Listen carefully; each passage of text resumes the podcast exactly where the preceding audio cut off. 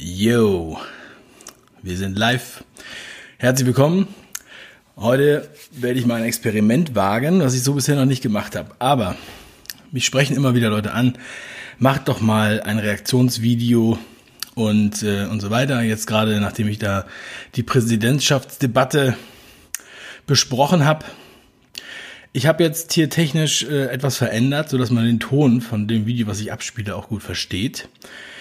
Ja, ähm, und äh, wir gehen jetzt einfach mal direkt rein hier. Und zwar in die Debatte. Und zwar Markus Lanz auf äh, in der ZDF Mediathek schauen wir das. Die ersten trudeln hier auch ein. Ich grüße euch. Hallo. Den Chat sehe ich übrigens auch. Ich habe früher mal, ähm, manchmal, wenn ich in Hotels unterwegs war, äh, alleine im Hotel und habe dann solche Sendungen geschaut, weil ich schaue sowas ja normalerweise gar nicht ähm, dann habe ich immer mitgetwittert, ja, äh, sozusagen bei Twitter kommentiert und heute mache ich das mal jetzt hier als Video. Also, äh, bei mir sind hier alle Lämpchen grün und sehr gute Verbindungen und so weiter mit meinem neuen Internet. Ich hoffe, das bleibt so. Ähm, ja, ich grüße euch. Schöne Idee. Ich hoffe, wenn ihr die Folge schon gesehen habt, also mir wurde viel äh, Positives über diese Folge berichtet. Streeck ist zu Gast und ähm, ja, wir schauen einfach mal rein. Ich weiß auch noch nicht, was mich erwartet. Ähm, und äh, ja, let's go, meine Lieben. So, ich starte das jetzt hier mal dass Sie dabei sind. Herzlich willkommen zu unserer Sendung, in der wir gleich zu Beginn seltenen Besuch begrüßen. Die Ministerpräsidentin von Mecklenburg-Vorpommern. Am 2. April war es. Da erschien sie da Ihr wird ihr Lachen großen, noch vergehen. Leinwand. Persönlich war sie allerdings das letzte Mal hier vor fast sieben Jahren. Seitdem ist viel passiert. Es sind Dinge geschehen, die sie sich vermutlich weder politisch noch persönlich jemals hätte vorstellen können. Politisch hatte sie in den vergangenen Monaten unglaubliche Entscheidungen zu treffen. Mitten in der Ferienzeit die die Ostseeküste dicht zu machen und damit Zehntausende Arbeitsplätze im Gastgewerbe zu riskieren. Wie lange hält ein so eine Entscheidung nachts wach, ist die Frage. Und wie lange hält man das durch? Und da vergeht ihr schon das Lachen? Land, in dem sich täglich eigentlich nur 10, 11 Menschen überhaupt anstecken. Und nebenbei traf sie eine persönliche Krise, eine schwere Krebserkrankung, über die sie heute sagt. Also erstmal bis dahin schon mal ein sehr interessantes, vielsagendes Intro vom Lanz. Ja, mir werden ja immer wieder seine Sachen an mich herangetragen und äh, Highlights zugeschickt. Ich war ein bisschen äh, ver ja, verwundert, dass die Sendung hier 75 Minuten lang ist. Aber mal gucken, wir ziehen das jetzt durch. Ich habe, ähm, wenn ich zwischendurch auf Toilette muss, dann machen wir eine kurze Pause. Ich habe auch eine Tafel dafür eingeblendet. So, schauen wir mal. Die Minuten, bevor wir das öffentlich gemacht haben, waren wahrscheinlich die schwierigsten. Herzlich willkommen, Manuela Schwesi. Ich freue mich sehr, dass Sie heute bei uns sind. Guten Abend, Herr Lanz. Dann ein Mann bei uns. Ihre persönliche Krebsgeschichte ist natürlich tragisch und das lenkt so ein bisschen von dem ab, was sie da eigentlich entschieden hat in diesem Intro. Finde ich schon mal, weil dann ist man mit der Konzentration auf einmal auf einem ganz anderen Thema. Ja, das ist wahrscheinlich schon sehr geschickt so geschrieben. Der in dieser Krise zu einer der wirklich wichtigen Stimmen aus der Wissenschaft wurde, Professor für Virologie, der von Anfang an immer wieder mahnte, in größeren Zusammenhängen zu denken, uns nicht ständig auf diese Neuinfektionen zu fixieren. Und genau das tut er jetzt auch wieder, und zwar in einem heiklen Moment. Während nämlich alle auf die erlösende Nachricht warten, dass endlich ein Impfstoff kommt, sagt er, wir reden schon wieder nur über Plan A, nämlich diese Impfung. Das sehr viel wahrscheinlichere Szenario aber ist Plan B, nämlich dass wir gar keinen Impfstoff kriegen werden. Was folgt daraus? Bringt uns dann beispielsweise eine Maskenpflicht auf dem Marienplatz in München noch wirklich weiter? Das fragen wir Professor Hendrik Streeck. Herzlich willkommen in der Sendung. Schönen guten Abend. Ja, ja also ähm, interessant ist, dass er, also Streeck ist ja ganz oft bei ihm schon zu Gast gewesen, das weiß ich schon, auch wenn ich die Sendung nicht oft gucke. Ähm, ja, Streeck ist der Fernsehvirologe sozusagen und Drosten geht ja nicht in solche Runden. Ähm, zumindest habe ich bei Lanz ihn noch nicht gesehen. Ähm, aber ja, im Grunde genommen die beratende Tätigkeit für die Regierung macht ja dann alleine der Drosten und seine Entourage. Ja, das muss man nochmal dazu sagen. Es ist gut, äh, diese beiden Herren heute hier bei uns in der Runde zu haben, einen Top-Juristen und einen Top-Soziologen, die ich gerne fragen würde, wie lange kann das eigentlich noch gut gehen, dass wir uns zum Beispiel in Europa gegenseitig mit Reisewarnungen überziehen und uns einschränken in unserer Bewegungsfreiheit? War es rechtlich wirklich nötig und in Ordnung, wie zum Beispiel in Berlin passiert, Menschen zu verbieten, auf einer Parkbank zu sitzen oder wie in Spanien passiert, Kinder wochenlang zu Hause einzusperren? Und sollte ein Staat das überhaupt dürfen, Leuten verbieten, an den Strand zu gehen? Also ähm, das ist echt schön, wie er sozusagen die Sachen alle durch die Blume schon mal anteasert, die wir alle uns die ganze Zeit fragen indem sie diskutieren, eher streiten über Europa, über die Gefahren für die Demokratie. Es geht aber auch um eine Kollision, würde ich es nennen, hier in dieser Sendung, nämlich um den Moment, als Christian Lindner von Knight Rider, von David Hasselhoff, quasi von der Seite angefahren wird. Ein sehr denkwürdiger Moment. Herzlich willkommen, Michel Friedmann und Harald Welzer. Freue mich sehr. Schön, dass Sie alle hier Hallo. sind. Frau Schwesig, wirklich sieben Jahre ist es her, ne? Dass wir uns. Die beiden werden aus Zeitgründen zusammen abgefertigt und moderiert. Finde ich gut. Gesehen haben. Ja, ich weiß auch nicht. Äh, es lag nicht an Ihrer Sendung. Irgendwie äh, ging, schon. war jedes Jahr. Sagen Sie jetzt. War, es war irgendwie jedes Jahr was los und ja, ich freue mich sehr, heute Abend wieder Gast zu sein. Ich äh, freue mich, dass Sie gekommen sind. Wir haben uns damals hier, ich habe Ihnen versucht. Aalglatt Sie kommt mir aalglatt vor und sehr, sehr kontrolliert. Ich glaube, sie ist schon ganz schön nervös nach diesem Intro. zu entlocken, dass Sie Ministerin werden äh, wollten. Ne? Und Sie haben partout nichts gesagt. Und wenig später waren Sie dann Familienministerin. So war es. Ne? Genau, damals war ich äh, Sozialministerin in Mecklenburg-Vorpommern, stellvertretende Parteivorsitzende und bin dann äh, einige ja. Zeit später Bundesministerin geworden ja. und dann ja aber auch wieder zurück nach MV. Ja. ja, und heute hier. Sehen Sie, das, so machen wir Karrieren hier. Ich meine, ähm, fragen Sie mal Herrn Söder, den haben wir auch schon sehr früh in die Kanzlerschaft reingekommen gequatscht. Äh, und es könnte durchaus passieren, dass es noch wahr wird. Lass uns äh, sprechen. Ich freue mich auf diese äh, Hoch Ja, das ist hier die, äh, die, die Stube, wo die Berufspolitiker gemacht werden. Hochkompetente, tolle Runde. Ich würde gerne gleich zu Beginn Herrn Streeck fragen. In Berlin ist gestern die Ampel auf Rot gesprungen. Nicht die ähm, Fußgängerübergang, sondern die Corona-Ampel. Was bedeutet das? Erstmal bedeutet es ja, dass es mehr Infektionen dort gibt, dass es ein bisschen angespannter in Berlin ist, aber es ist wahrscheinlich ein Szenario, was wir in den meisten Großstädten in Deutschland relativ bald haben werden. Also wo wir auch, ich kann mir gut vorstellen, dass viele Städte 35.000, 35 auf 100.000 Einwohner sehr bald mhm. Haben werden, also die sieben Tage Inzidenzwerte, dass sie ansteigen werden. Und ähm, das ist eben die Natur der Sache des Virus. Ich glaube, es liegt nicht an dem Partyvolk. In Berlin-Mitte, sondern dass wir eben von dem Virus wissen mittlerweile, dass es da eine Saisonalität gibt. Aber ich merke gerade, Ihren Puls treibt das nicht nach oben. Nein, äh, das also er, man merkt halt, er ähm, improvisiert, er ist eloquent, er kann darauf eingehen und er ist immer so ein bisschen vorsichtig mit dem, was er sagt. Auch wenn er schon ähm, auch viele Sachen anspricht, äh, wo alle anderen ja immer sagen, äh, das Partyvolk ist jetzt hier schuld. Und außerdem muss man natürlich auch mal dazu sagen, diese 35 auf 100.000, woher kommt diese Zahl? Wer hat die sich ausgedacht? Ähm, die muss man eigentlich auch mal in die Relation setzen, was auch irgendwie nie getan wird. Es wird einfach so gesagt, ja, die 35 und die 50 und ja, vielleicht kommt er ja da drauf. Mal schauen. Das Problem finde ich eher dabei, dass die Infektionszahlen ja im Moment zumindest nur bedingt aussagekräftig sind. Wir haben ähm, einen kleinen Prozentsatz nur, der wirklich eine medizinische stationäre Versorgung davon braucht. Ja, Sarah, der, können, wir, können wir heute mal der wirklich eintauchen in diese Zahlen? Mich würde das echt interessieren. Also von den Leuten, wie viele aktive Fälle haben wir im Moment in Deutschland ungefähr? aktive Fälle, ich weiß immer nur das Tagesgeschehen im Moment, aber äh, 24.000, das weiß doch jeder. 16.000, ähm, 20.000. Nein, mehr. Ich glaube 16.000. Hier, ich habe es hier. 24.000 aktive Fälle. Ja. Davon sind, ich, um es mal offiziell vom, von Divi, ja, vom, vom RKI, ähm, äh, die Arbeit mit dem äh, RKI zusammen, davon sind 362 auf Intensivstationen mhm. und nur 193 beatmet. Nun muss ich diese Zahlen auch nochmal verdeutlichen. Bei 80 Millionen 24.000 aktive Fälle bedeutet infizierte, also positiv getestete. Ähm, und von denen sind dann 100, äh, 190 äh, beatmet oder was er da gesagt hat und 200 250, 280 irgendwie Intensivstationen und ich glaube, ich glaube, es gibt dreieinhalbtausend Intensivbetten. Genau. Was heißt das? Heißt das, dass wir alles im Griff haben? Nein, also ja. wir, wir, sind in einer Situation, wo es relativ entspannt noch ist. Wir haben äh, von dem, es, es, gibt ja noch eine Zwischenstufe zwischen intensivmedizinischer Behandlung und Infektionszahlen. Äh, von den Infektionszahlen, äh, da sind ungefähr fünf Prozent, die eine medizinische stationäre Versorgung sich, brauchen, also die ins Krankenhaus müssen. Von, von 100 Prozent Infizierten genau.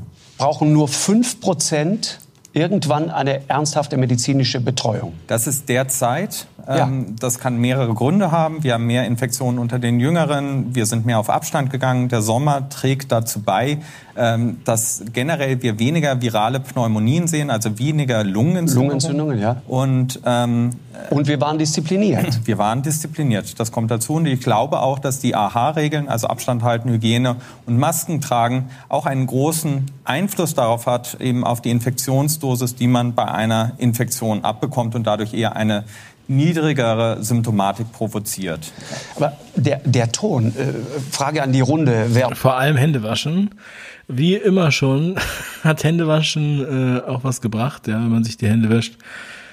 Ja, ich sehe es auch bei meinen Kindern jeden Tag. Immer antworten möchte. Der Ton ist doch gerade ein anderer. Der Sound, der doch gerade kommt, ist es wird gefährlicher, die Infektionszahlen steigen weltweit. Wenn wir nicht aufpassen, laufen wir direkt in die nächste Katastrophe rein. Die zweite Welle, es gibt Leute, die reden schon von der dritten Welle. Die Kanzlerin nennt eine Zahl 19.200 mögliche Tagesinfektionen, wenn das sozusagen so weitergeht. Wie empfinden? Die Kanzlerin meint wahrscheinlich mit den 19.200 Tagesinfektionen, wenn diese ganzen Schnelltests endlich in Umlauf sind und wenn in jedem Gewerke, Gewerke dann äh, diese Tests gemacht werden müssen, wie wir es gehört haben aus der Filmindustrie, wie ich es aus anderen Branchen schon gehört habe, wo dann einfach jede Woche getestet wird, am besten mehrmals die Woche damit, äh, ja, so zweimal die Woche muss man ja eigentlich testen, man alle 72 Stunden einen Test nachweisen muss. Ähm, das hat wahrscheinlich hier die Hochrechnung der Kanzlerin schon mit beeinflusst. Sie das, Michel Friedmann, bevor wir gleich sozusagen Manuela Schwesig als Vertreterin der Politik ja, Sie haben das eben gesagt, von 105. Wenn Sie das aber auf eine Million nehmen, sind 50.000 Menschen schwer erkrankt. Mhm. Bei 10 Millionen haben Sie schon eine halbe Million Menschen, die schwer erkranken. Also so gesehen ist das Diese Skalierung meinen Sie? Ja, ja. Äh, so gesehen ist das ja alles auch keine Fata Morgana. Man muss nur ein paar hundert Kilometer in Europa das heißt also, wenn wir, wenn wir es schaffen, dass wir 80 Millionen Menschen testen, ja, und wir haben dann eine, sagen wir mal, eine einprozentige Falschquote, dann haben wir 800.000 äh, Falschpositive und von denen 5% sind ja dann ja, 40.000. Das klingt natürlich dann viel schlimmer.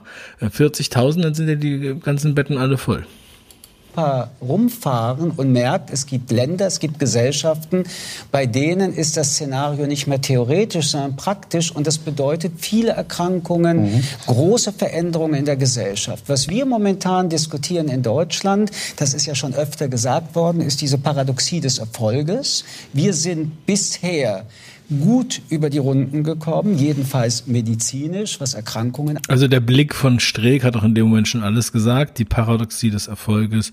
Er denkt sich, na ja, also im Sommer gibt's eh keine Coronaviren, aber ich will jetzt hier mal nicht die Welle machen und so weiter, denn er ist ja schon die kritischste Stimme, die im Fernsehen überhaupt äh, was sagen darf angeht. Wir sind, was ökonomisch angeht, was Menschenschicksale mhm. angeht, vor allem was Kinder und Jugendliche angeht, nicht gut über die Runden gekommen. Da ist viel an, an Schaden entstanden. Aber was ist die Projektion? Und die Frage ist, ob Wissenschaft, ob Politik, aber auch äh, alle, die sich damit beschäftigen, wie projizieren wir die Gefahren, die auf uns zukommen. Mhm. Etwas ist schon genannt worden, der Winter. Wir sind nicht mehr draußen, wir sind drinnen. Mhm. Äh, andere Probleme werden sich auch darstellen. Der Winter naht. Ja, jetzt wird mir alles klar, was die da meinten äh, bei äh, Game of Thrones und äh, dieses komische, diese komische Aktion mit der Tasse vom Söder. Also echt, das ist doch voll der Marketing-Stunt. Das hätte man eigentlich jetzt von amerikanischen Politikern erwartet, oder? Und das theoretisch durchzuspielen ist unverzichtbar. Abzuwägen, welche Vor- und Nachteile und Maßnahmen ergriffen werden müssen, ist mhm. unverzichtbar. Wie weit Entscheidungen dann das treffen, verhältnismäßig mhm. bleiben, zu früh entscheiden oder zu spät, das ist die politische Debatte, die mhm. wir führen. Genau. Ähm, ich habe eben gerade, äh, Herr Strick, Sie wollten gerade? Ja, ich glaube, ein, ein Grundsatzproblem, was wir im Moment haben, ist, dass wir ja generell ähm, Krankheiten in Deutschland haben und generell auch Todesfälle in Deutschland. Nein. Und wir pro, pro, äh, projizieren. Jeden Tag sterben in diesem Land ungefähr 2500 Menschen. Genau, Skandal. es hat aber Wellenform. Also ja, es ist äh, Schnitt, immer ne? im Herbst und Winter sind mehr, versterben mehr und im Frühjahr versterben mehr. Ähm, das, das ist leider die Natur der Sache, was wir nicht besiegen können. Aber wir haben, wir projizieren jetzt sehr viel auf Covid-19. Und im Moment sind wir ja in einem Bereich, wo wir ähm, eigentlich eine normale Sterblichkeit haben. In den, ähm, das hat auch äh, René Gottschalk aus Frankfurt, äh, hochgeschätzter Kollege, ähm, hat das. Äh Gottschalk aus Frankfurt ist übrigens der Gesundheitsamtsleiter, der den ganzen Kram hier für absolut überdimensioniert hält. Ähm, so wie jetzt hier Michel Friedmann ja schon sagt, ja, wir müssen die Zahlen hochrechnen, damit sie sich schlimmer anhören, damit es mehr Angst gibt. Ja, das ist die Frage, was möchte ich erreichen? Anscheinend mehr Angst. Ähm, äh, sehr gut, auch gerade im Interview gesagt, dass, ist, ähm, dass man bei der Hitzewelle 2018 sehr viel deutlicher eine Übersterblichkeit gesehen hat. Bei der Grippewelle 2017 hat man deutlich eine Übersterblichkeit ge äh, gesehen. Das sieht man im Moment nicht die Berechnung von Essener Kollegen gerade, was auch gerade. Sie denkt sich, wie konnten Sie den nur einladen? um Gottes Willen. Deshalb bin ich sieben Jahre nicht hier gewesen. Gerade veröffentlicht wurde, die berechnen, dass wir im Moment eine Untersterblichkeit von 5000 haben eine, in Deutschland. Eine was? Eine Untersterblichkeit? Eine Untersterblichkeit von 5000. Das sind. Eine Untersterblichkeit von 5000. Also das sind äh, die Biostatistiker aus von der Universität weil wir Essen. Kaum noch rausgehen, weil wir uns schützen, weil wir das ist wahrscheinlich auch multifaktoriell. Die AHA-Regeln, die wirken natürlich auch auf die mhm. Grippe, die wirken auf andere Erreger. Ähm, und äh, also das, das hat viele verschiedene Gründe. Aber ich will damit auch gar nicht Covid-19 kleinreden. Das ist ein ernstzunehmendes Virus, Absolut, ja. was wir da nicht bagatellisieren müssen. Aber ich frage mich nur immer, ähm, was eigentlich unser Ziel ist, was unser mhm. Kompass ist, wo wollen wir eigentlich hin? Genau. Ähm, weil am ähm, Ende ist. Dieser Chart im Hintergrund ist natürlich auch genial. Wenn man einfach immer alle Sterbefälle aufsummiert, ähm, das ist jetzt weltweit, damit es auch noch ein bisschen drastischer aussieht. Steht dann immer so die große Hoffnung des Impfstoffes. Ähm, und, ähm, aber das Virus ist da. Äh, wie das zuletzt vor 120 Jahren ein endemisches Coronavirus bei uns in die Gesellschaft gekommen ist. Und ähm, äh, wird auch für immer bei uns sein. Und auch wenn wir einen Impfstoff haben, wird es auch weiter bei uns sein. Sodass, äh, wenn wir jetzt heute darüber reden, also in der Kommunikation kommt es mir so vor wie. Aber die Politik wollte es doch auslöschen. Auslöschen für immer. Mit der Superimpfung. Also dafür muss man halt dann eigentlich ja nur den Wirt auslöschen. Ne? Wenn man den Wirt auslöscht, gibt es ja das Virus dann irgendwann nicht mehr.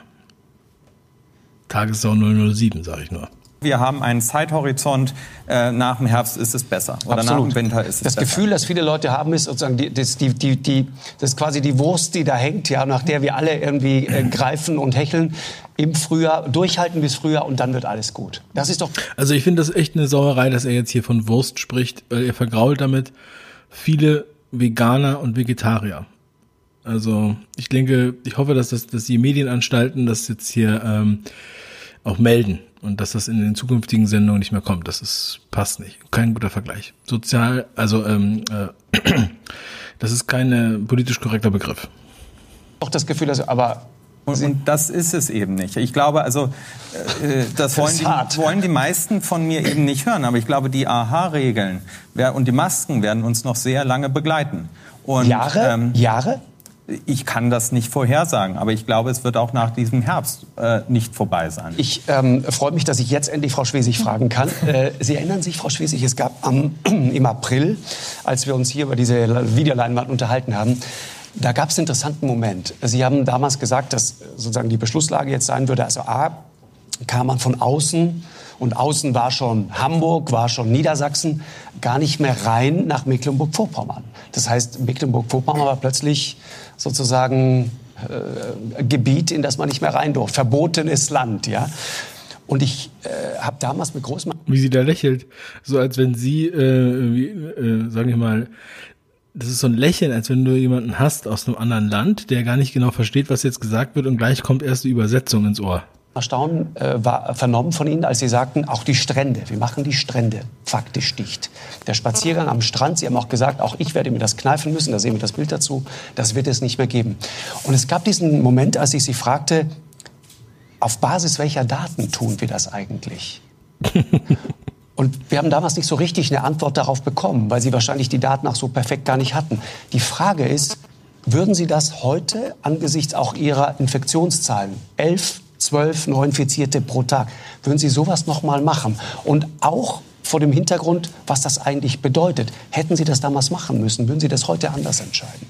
Also elf, zwölf Neuinfizierte, wo man ja dann ungefähr rechnen muss mit äh, wahrscheinlich 50.000, 80.000 Tests, die die da machen in der Woche. Ich würde heute alles wieder genauso entscheiden. Und Neuinfizierte bedeutet natürlich nur PCR positiv. Ich weiß, im Chat wird das immer dann direkt auch erwähnt. Ähm, aber ja, ich muss natürlich irgendwie in dem Wortlaut bleiben, der hier genannt wird. Das Gute ist, dass ich aber heute, dass wir heute gar nicht mehr so eine strengen Regeln machen müssen. Warum nicht? Wir hatten die Situation im März, dass niemand wusste, wie viele Menschen sind infiziert, wo ist das Virus, wie können wir Infektionsketten durchbrechen. Und deshalb war es wichtig, dass wir in ganz Deutschland einheitlich ein Shutdown gemacht haben, gesagt haben, be bestimmte Dinge müssen geschlossen werden, Geschäfte, äh, Reiseverkehr, Tourismus. Wir haben uns ja in ganz Deutschland entschieden, den Reiseverkehr einzustellen. Wir haben es in Mecklenburg-Vorpommern stringent umgesetzt. Mhm. Heute ist das nicht mehr notwendig, weil wir genau wissen, wenn ein Fall auftritt, wo sind die Kontakte gewesen, wir können die Infektionskette durchbrechen. Das ist ein Riesenunterschied. Und eben stand ja im Raum, was ist eigentlich unser Ziel? Was ist unser innerer genau, Kompass? Genau, Herr Strick gefragt, ja. Genau, was ist der innere Kompass? Das Ziel ist aus meinen Augen, dass wir einen verlässlichen Alltag für die Menschen organisieren wieder, äh, dass eigentlich so viel wie möglich wieder möglich ist. Kita.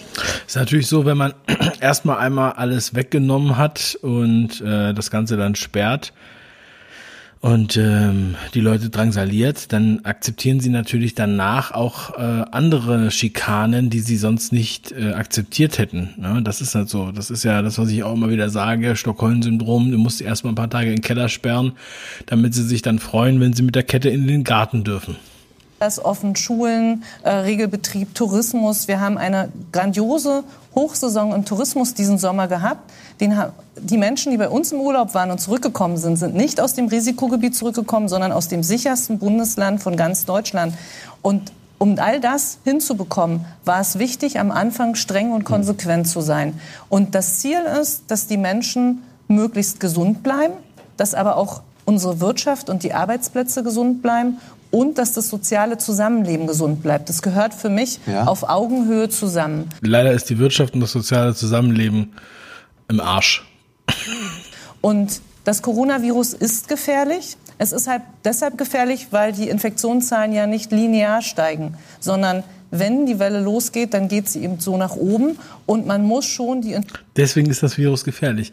Das Virus ist gefährlich, weil die Kurve exponentiell steigt, wenn man exponentiell äh, testet. Infektionszahlen im Griff haben. Das heißt nicht, dass keine Infektionen mhm. passieren können. Aber ich würde es auch sagen, ich kenne niemanden, der sich freiwillig infizieren lassen möchte, der freiwillig im Zweifel im Krankenhaus sich beatmen lassen möchte. Es ist schon nachher im Zweifelsfall eine Behandlungsmethode, mhm. die nicht so leicht verträglich ist, die Folgewirkung haben kann. Sie kennt keinen, der sich freiwillig infizieren lassen will? Das hätte ich ja nie gedacht. Na, dann ist es ja alles okay. Dann war es ja sinnvoll. Weil, ähm, ich weiß nicht, was für eine Logik das ist, aber vielleicht bin ich einfach auch äh, zu blöd. Vielleicht ist es auch schon zu spät, dass ich das verstehe. Diese hohe politische Logik. Deshalb finde ich schon, dass wir streng sind. Aber in Mecklenburg-Vorpommern ist alles wieder möglich unter Einschränkungen. Und unser Ziel muss sein, dass wir einen verlässlichen Alltag mit okay. Einschränkungen haben, bis der Impfstoff da ist. Und da bin ich bei Herrn Streeck. Das kann jetzt niemand sicher versprechen. Ist sie auch bei Herrn Strick, der gesagt hat, dass man eigentlich da nichts impfen kann, dass es dafür keinen Impfstoff geben kann, dass der dass es eigentlich keinen Sinn macht und dass sie danach weitermachen müssen, wenn das jetzt die Benchmark ist? Herbst und Winter wären deshalb sportlich, weil das, was wir im Frühjahr und Sommer genossen haben, draußen zu sein, an der frischen Luft, das ist halt im Herbst und Winter nicht mhm. so einfach. Und wir werden verunsichert werden, weil jeder von uns hat jetzt schon erlebt, wenn man mal einen Schnupfen hat, wenn man Husten hat, dann zuckt mhm. man zusammen. Was ist das jetzt? Das wird die Menschen okay. verunsichern. Verstehe ich. Und nochmal, die, die, bevor gleich Herr Strick, die Frage der Verhältnismäßigkeit. Mhm. Darum, darum geht es ja bei dieser ganzen Geschichte. Würde mich auch gleich mal die, der, der juristische Aspekt dieser Geschichte mhm. interessieren. Die Verhältnis also Politiker, jetzt ist hier der Friedmann im, im, Bild, aber der ist ja auch Politiker. Der hat ja mal, äh, war ja mal CDU-Vorstand. Ähm, die Politiker können sich immer sehr gut rauswinden. Ne? Die beantworten die Fragen einfach nicht. Dann sagen die, die können sich nicht erinnern. Die fangen an, über ein anderes Thema zu reden und äh, drumherum, drumherum. Das ist ja deren Hauptaufgabe. Das ist das, was sie wirklich können. Wie viele Tote, wie viele Covid-19-Tote haben Sie bis heute in Ihrem Bundesland? Wir haben die geringsten Infektionszahlen von Anfang an, auch bezogen auf die Einwohnerzahl. Auch damals schon, ne? als, Sie, ähm, als Sie gesagt haben, die Strände sind zu, hatten Sie die um, zweitniedrigste Infektionsrate in ganz Deutschland. Um mal so ein Gefühl zu kriegen, wir haben ungefähr 70 Infizierte auf 100.000 Einwohner. Bayern hat über 500 auf 100.000 Einwohner. Also da liegt eine große Spannbreite. Wir haben 20 Tote und seit März auch keinen Verstorbenen mehr. Das hat meines Erachtens damit zu tun. Seit März? Das hat meines Erachtens damit zu tun, dass wir früh Infektionszahlen, Infekt, Infekte erkennen und mhm. früher jetzt behandelt werden kann. Es ist ja nicht so, dass man bei Behandlung auf Null ist. Es gibt ja schon auch gute Behandlungsmethoden. Mhm. Zweitens, ähm, auch die Masken, das habe ich jetzt von den Virologen gelernt, tragen dazu bei, dass die Viruslast im Zweifel auch bei einer Infektion geringer ist und damit auch die Erkrankung nicht so stark ist. Also wir haben Verbesserungen eingezogen und deshalb sind in meinen Augen diese Maßnahmen von März und April nicht mehr notwendig und das muss unser Oberziel sein. Kein flächendeckender Shutdown mehr in Deutschland und deswegen werbe ich heute Abend dafür, dass es richtig ist, dass wir keine bundeseinheitlichen Regeln haben. Die AHA-Regeln müssen bunt. Aber die Minister haben sich ja sowieso alle so mit Merkel abgesprochen, dass sie dann doch äh, sehr nah beieinander sind und im Mitte April ja schon alle gesagt haben, bis der Impfstoff da ist. Und das wird ja auch immer wieder gesagt. 20 Tote ähm, und seit März keinen mehr. Und das nur, weil man nicht an den Strand durfte.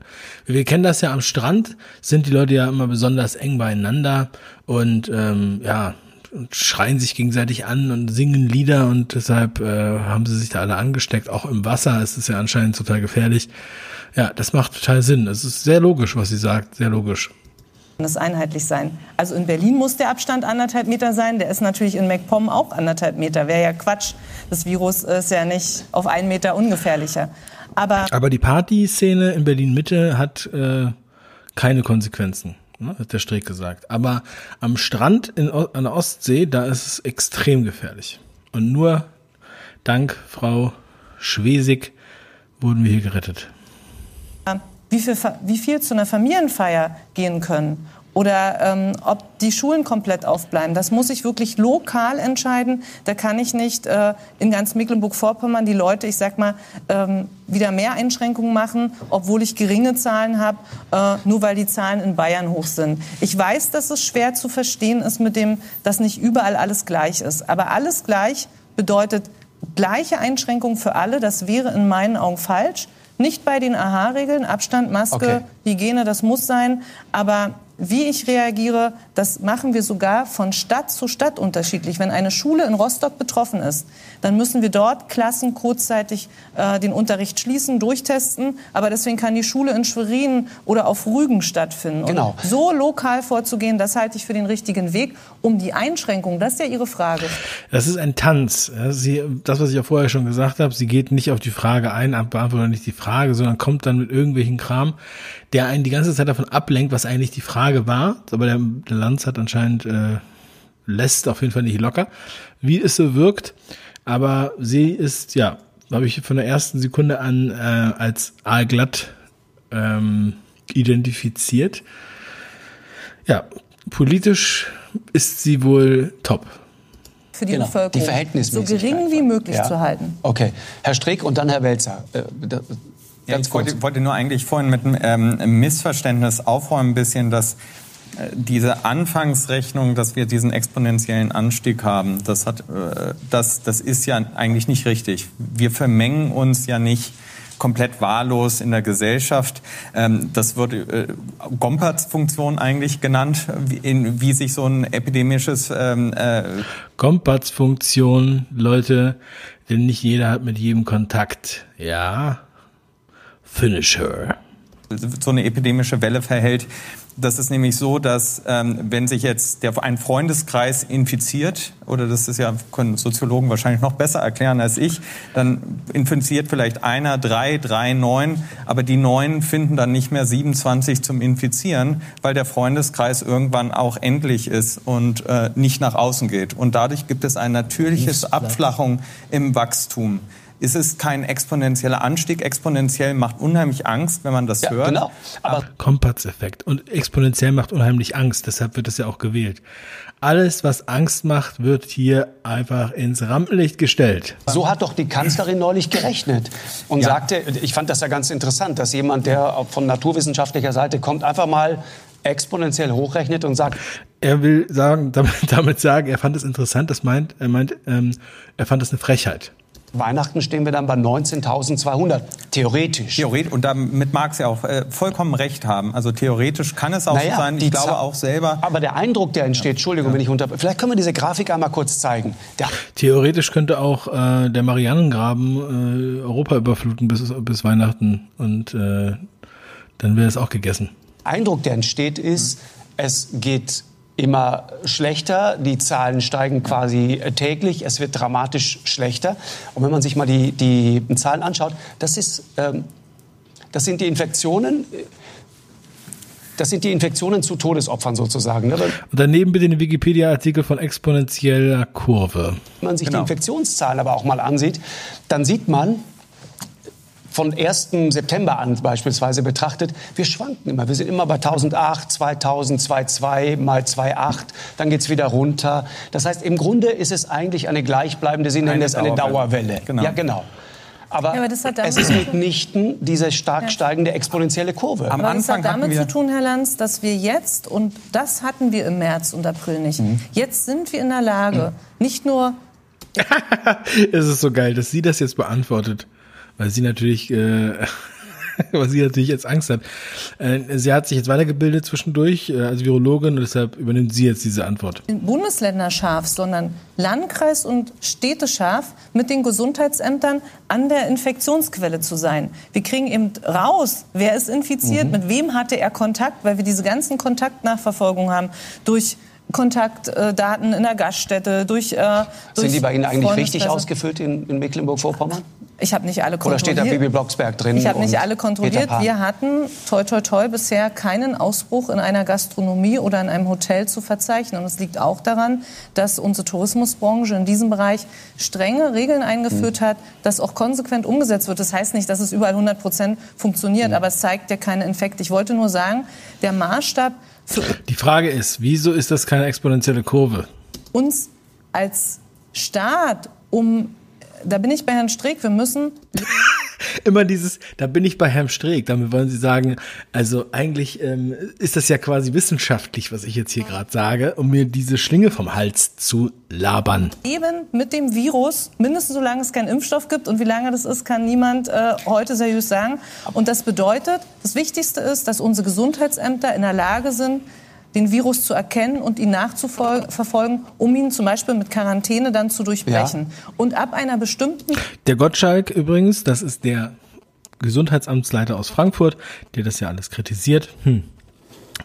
Der müsste es ja eigentlich besser wissen, weil der ist ja im Gesundheitsamt und der hat gesagt, ich weiß gar nicht, warum ihr so ein Theater macht. Wir, wir könnten das ganz normal beherrschen.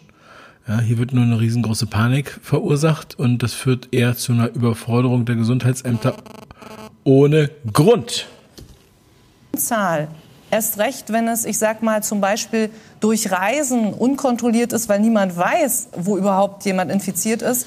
Da sind die Gesundheitsämter nicht mehr in der Lage. Man muss ja auch gucken, wie es praktisch funktionieren mhm. kann. Wir sind ja nicht in der Theorie, sondern Hier, der äh, Harald Welzer, der eben im Bild war, der langweilt sich schon. Der will auch mal endlich was sagen. Wir müssen praktisch. Weil eigentlich war ja Streeck dran genommen, dann der Welzer und jetzt hat sich die Schwesig wieder vorgedrängelt.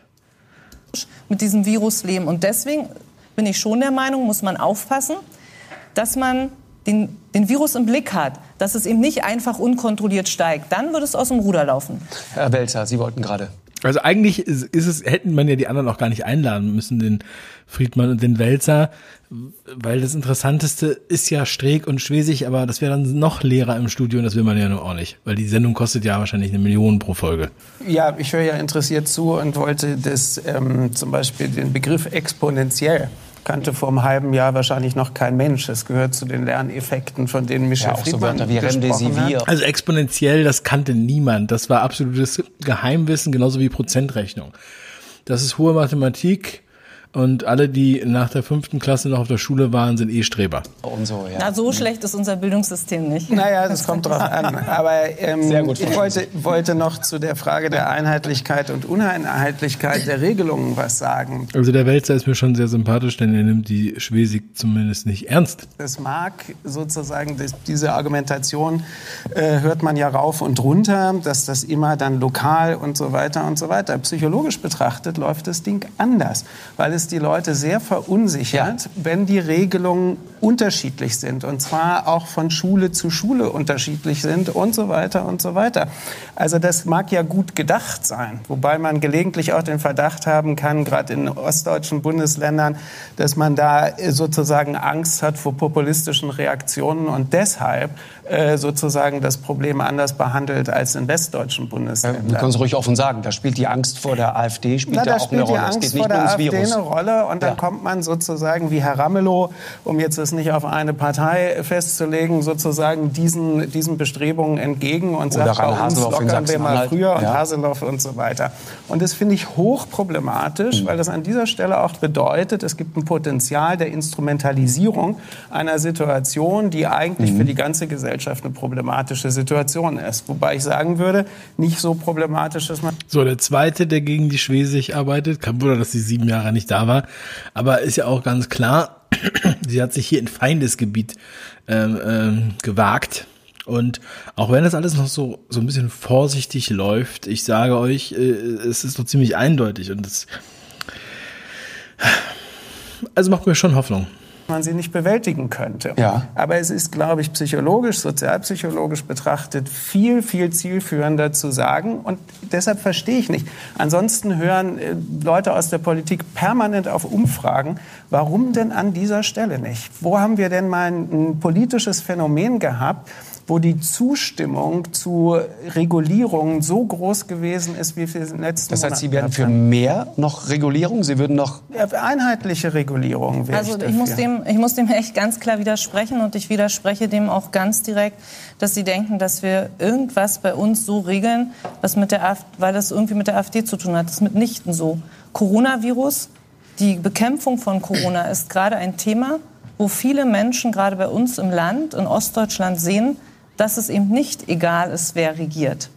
Es äh, ist so, dass die Zustimmung zu uns, die äh, regieren, die Volk.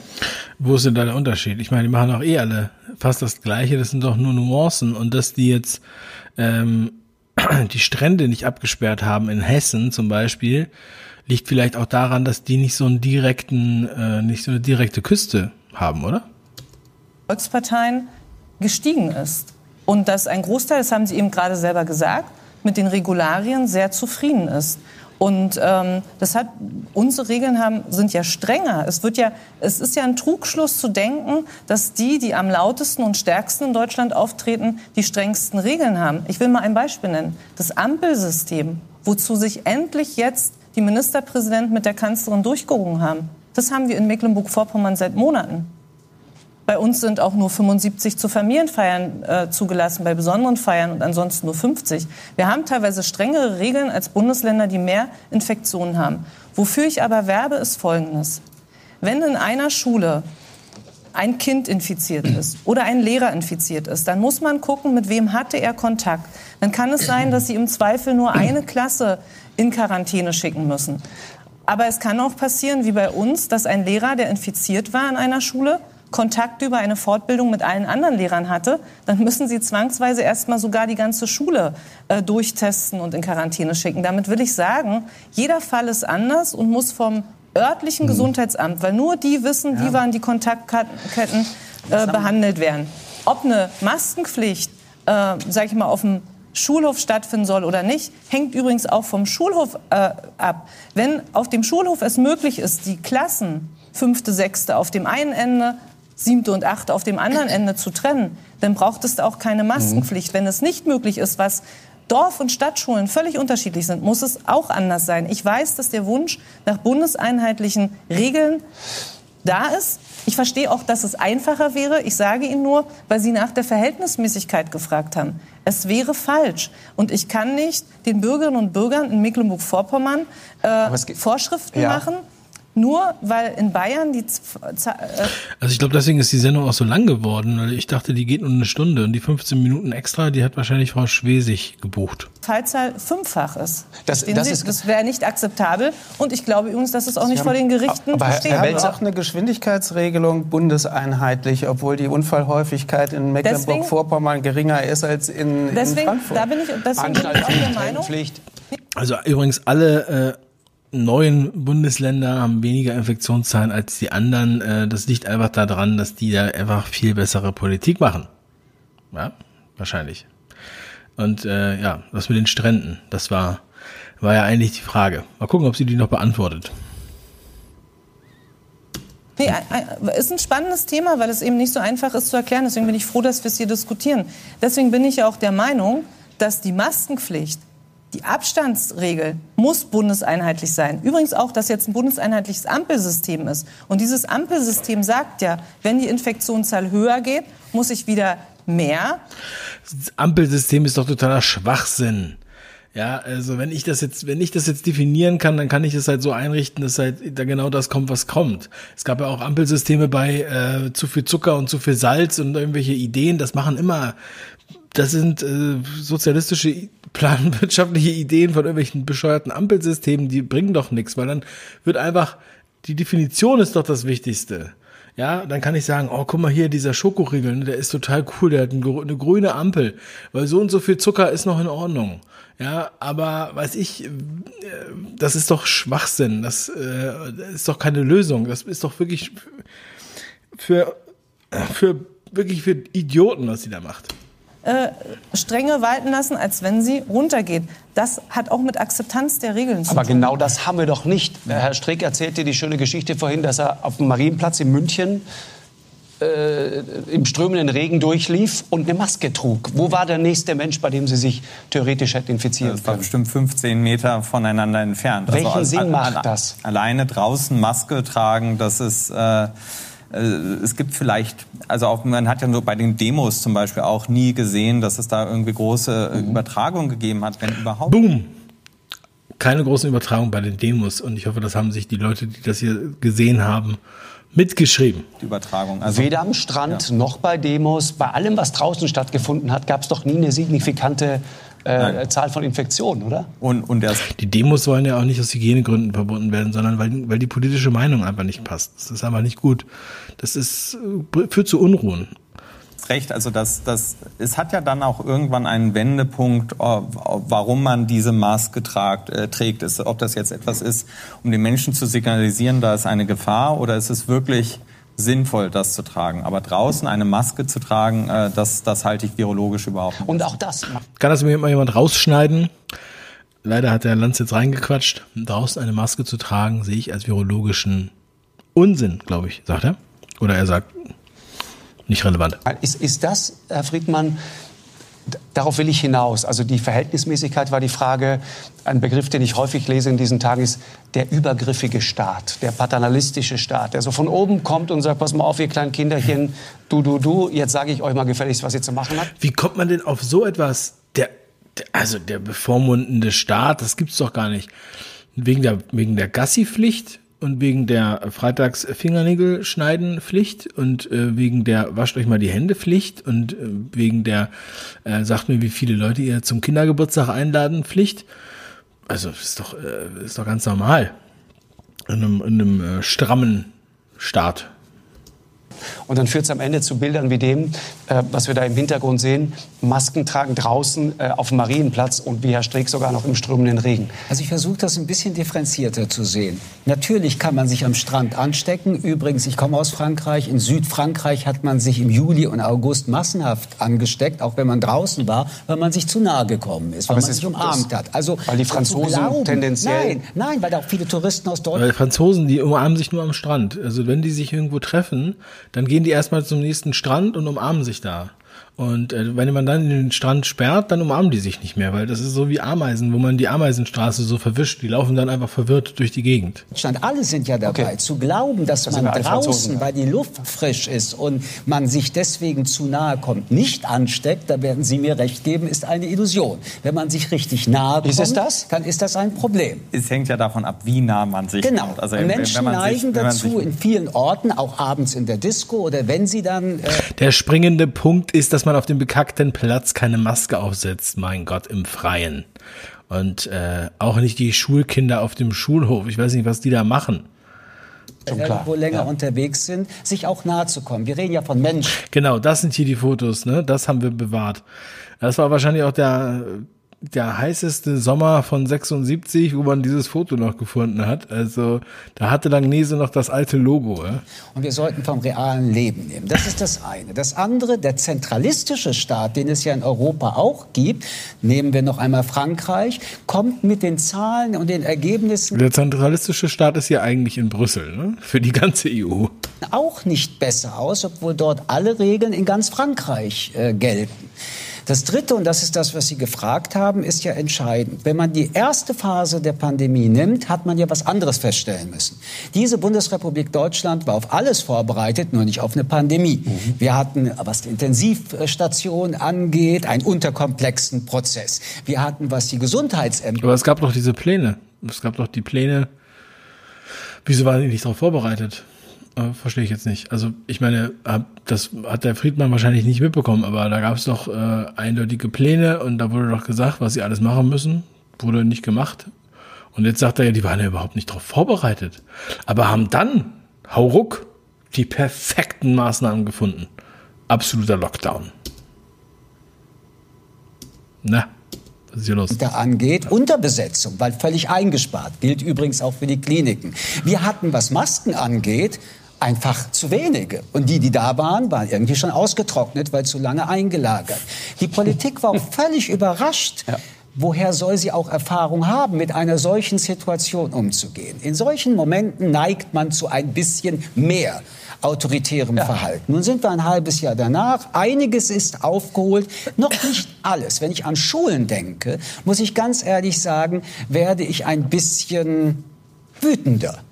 Man hatte den ganzen Sommer Zeit, die Schulgebäude, die eh schon seit Jahren darauf warten, dass man was mit ihnen tut, und zwar in allen Bundesländern, wenigstens so aufzurüsten, dass man nicht nur über die Frage des Schulhofes redet, sondern wo sitzen denn die Kinder? In der Schulklasse, in den Gängen. Jetzt fängt man an und sagt, stimmt, da müssen wir jetzt noch mehr nachrüsten. Also wir sehen, dass wir vielen Dingen Ja, und auch, die sitzen auch auf den Toiletten, die seit 50 Jahren nicht gemacht wurden in einigen Schulen. Habe ich auch an ein, oder anderen Stelle schon erwähnt. Ähm, ich kenne einen Architekten, der sich um Schulen kümmert, der bei einer Stadt angestellt ist und der immer wieder Gutachten schreibt, jedes Jahr für jede Schule und dann sagt, wir müssen hier was machen, wir müssen das machen und dann sagen die, dafür haben wir kein Geld, aber sie dürfen gerne streichen.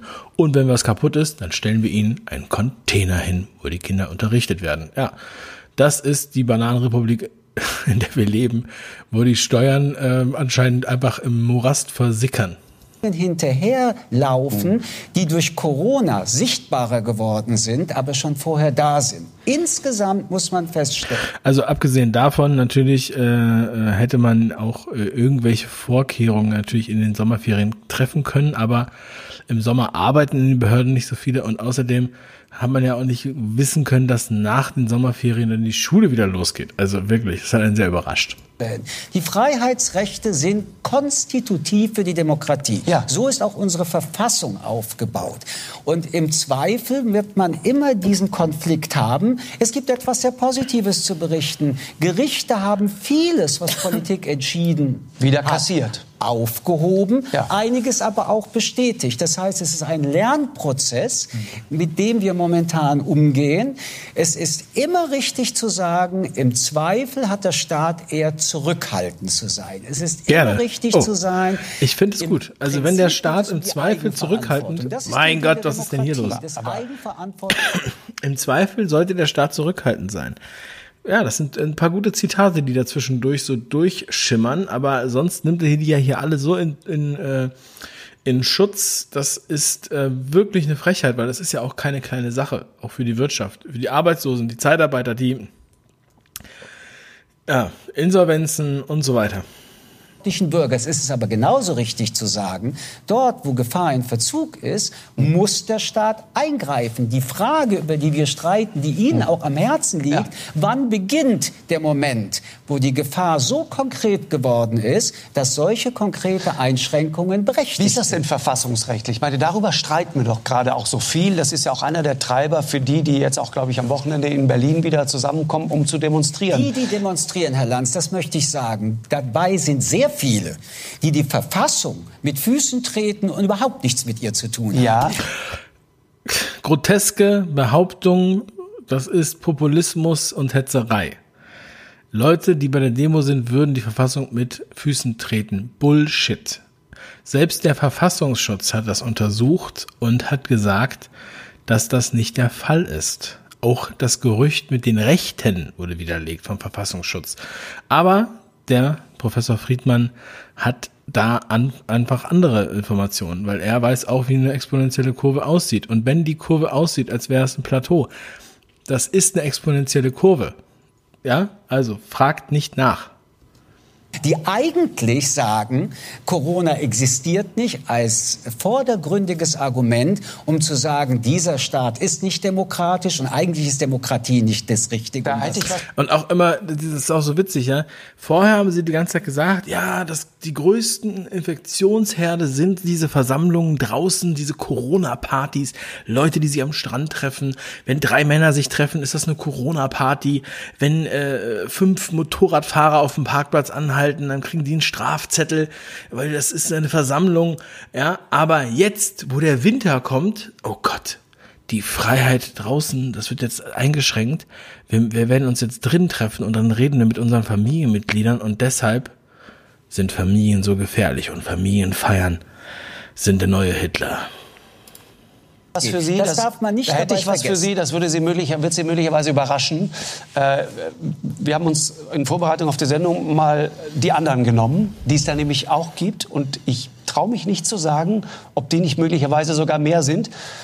Wir hören einfach mal zu. Und was da kommt, hat nichts damit zu tun, dass da Leute sind, die diesen Staat nicht respektieren. Wie geil. Jetzt kommen die Leute, die vielleicht auch ein bisschen mehr sind. Und der Friedmann kann nur noch müde lachen. Es geht ihm wahrscheinlich gleich, geht ihm der Arsch auf Grundeis. Lass uns mal genau reinhören. Ich halte nicht viel von so Beschimpfungen. Das ist nicht äh, meine Sprache. Und die Vorgaben einzuhalten, ich finde das äh, für eine Zeit lang auch sehr gut.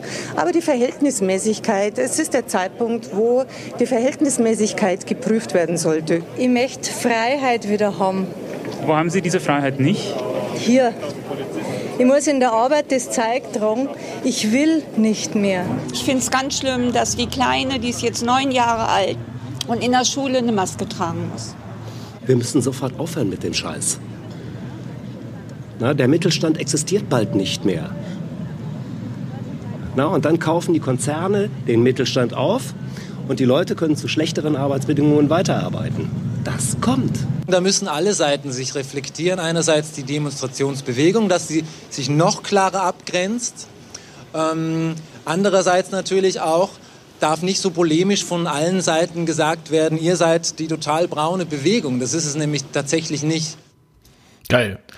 Also, dass die so einen Einspieler da reinbringen, finde ich jetzt echt mal Mega geil. Ähm, das zeigt's ja auch, ne? Also ähm, das sind ja alles totale Nazis. Das sind sehr gefährliche Menschen, die die Verfassung mit Füßen treten. Und äh, nein, äh, es sind es sind ganz normale Leute. Es sind ältere Frauen.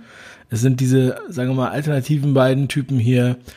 Ähm, ja, also wirken auf mich jetzt nicht wie Nazis. Finde ich jetzt interessant, dass die bei Lanz so einen Aus Einspieler reinhauen und auch genau solche Leute aussuchen. Voll geil. Herr Welzer, also ich sag mal, ich würde mich nicht trauen, wenn ich sowas höre, äh, den Begriff Covidioten in den Mund zu nehmen, weil das sind das nicht. Bam. Geiler Typ. Ich muss sagen, auch, also ich finde super. Er sagt's doch. Es ist doch echt. Also die wurde mir zu Recht empfohlen, diese Sendung. Danke, Jürgen. Ich grüße dich. Ähm, ja, also ich weiß nicht, der Lanz, der äh, auf jeden Fall sagte die richtigen Sachen. Ist doch gut argumentiert. Ja, was heißt gut argumentiert? Die Frage ist ja immer, wenn einem Mikrofon vor die Nase gehalten wird, welches Argument man verwendet, um zu legitimieren, oh, dass nee. man jetzt gerade dort steht. Ja. Oh nee. Nein. das wird jetzt gesagt. Aber wenn die Umfrage in die andere Richtung gegangen wäre, dann nicht dann äh, sagt man, nee, nee, das ist schon äh, mit rechten Dingen. Aber so naiv sind wir doch nicht. Dann nehme ich doch Argumente, die sozusagen sehr einleuchtend sind. Ach, meine neunjährige Enkelin und die muss ja Maske Wirklich? tragen, das ist ja nicht schön. Nee, ja, das will ich, meine, den Leuten jetzt doch, nicht unterstellen. Also nehmen wir mal Umfrageforschung, Interviewforschung und so weiter. Ist doch der älteste Hut der Welt. Also der Wälzer hier, den ich vorhin noch kurz mal ganz kleines bisschen gelobt habe, will uns einfach erzählen, dass die, ähm, die Interviewten Damen und Herren, die auf der, bei der Demo äh, irgendwo interviewt wurden, dass das eigentlich professionelle Politiker sind, die sich dann irgendwelche vorgeschobenen Gründe aussuchen, weshalb das jetzt dann doch in Ordnung ist. Aber in Wirklichkeit haben sie radikale Hintergedanken und sind Rechte. Verarschen kann ich mich alleine, Wälzer. Okay, alles klar. Uh, uh, uh, dass das, was Leute in einem Interview sagen, von sozialer Erwünschtheit geprägt ist und nicht unbedingt das wiedergibt. Also es gibt auch die andere Seite. Es gibt genügend von der anderen Seite, die überhaupt keine Skrupel äh, haben, auch das braune Zeug in ja, der Kamera zu erzählen. das habe ich da aber nicht gehört. Die Frage ist doch wirklich die, ob das jetzt erstmal sind es jetzt vier Ausschnitte ist nicht gewesen. repräsentativ. Ja, das, klar. so und ähm, was Aber diese, das andere eben auch nicht, ne? Ich sag Ihnen mal was anderes. Nee, wenn das ZDF äh, einmal irgendwie drei Nazis fotografiert bei der Demo, dann ist das aber repräsentativ und dann ist Herr Welzer auch ganz ruhig. Ich weiß ja nicht, wo Herr Welzer herkommt, was der sonst so macht und wer den bezahlt. Aber vielleicht hat er irgendeiner eine Ahnung, kann er mal kurz in den Chat reinhauen. Ich guck auch immer mal wieder auf den Chat. Ja? Also ich komme nur nicht dazu, da jetzt drauf einzugehen. Wir haben in Berlin unlängst eine Demonstration gehabt von Leuten aus dem Kulturbetrieb, mhm. die Festivals veranstalten, die Bars haben und so weiter und so weiter. Die haben eine rot, ne? relativ große Demonstration gemacht mit einem ganz konkreten Anliegen und mit einer ganz konkreten Begründung. Da geht es denen wirtschaftlich an den Kragen und das ist sozusagen eine genau definierte Geschichte. Bei diesem Sammelsurium von Leuten, Ach, die da in Berlin oder also das ist okay. Die andere rot, äh, rote Alarm oder wie auch immer diese Demo da heißt von den Eventmanagern, das war eine, war, war eine okay, legitime äh, Demo, aber Querdenken, wenn da solche Silberlockenfrauen sind und so lange Dreadlocks tragende äh, Männer, dann das ist äh, zu gefährlich. Das könnten Nazis sein. Wer glaubt denn sowas? Also wer an, an wen richtet sich denn diese Sendung hier? Verstehe ich nicht. In Stuttgart demonstrieren und zwar mit Nazis zusammen. Das ist keine vernachlässigbare Geschichte. Naja, aber man muss sich doch fragen.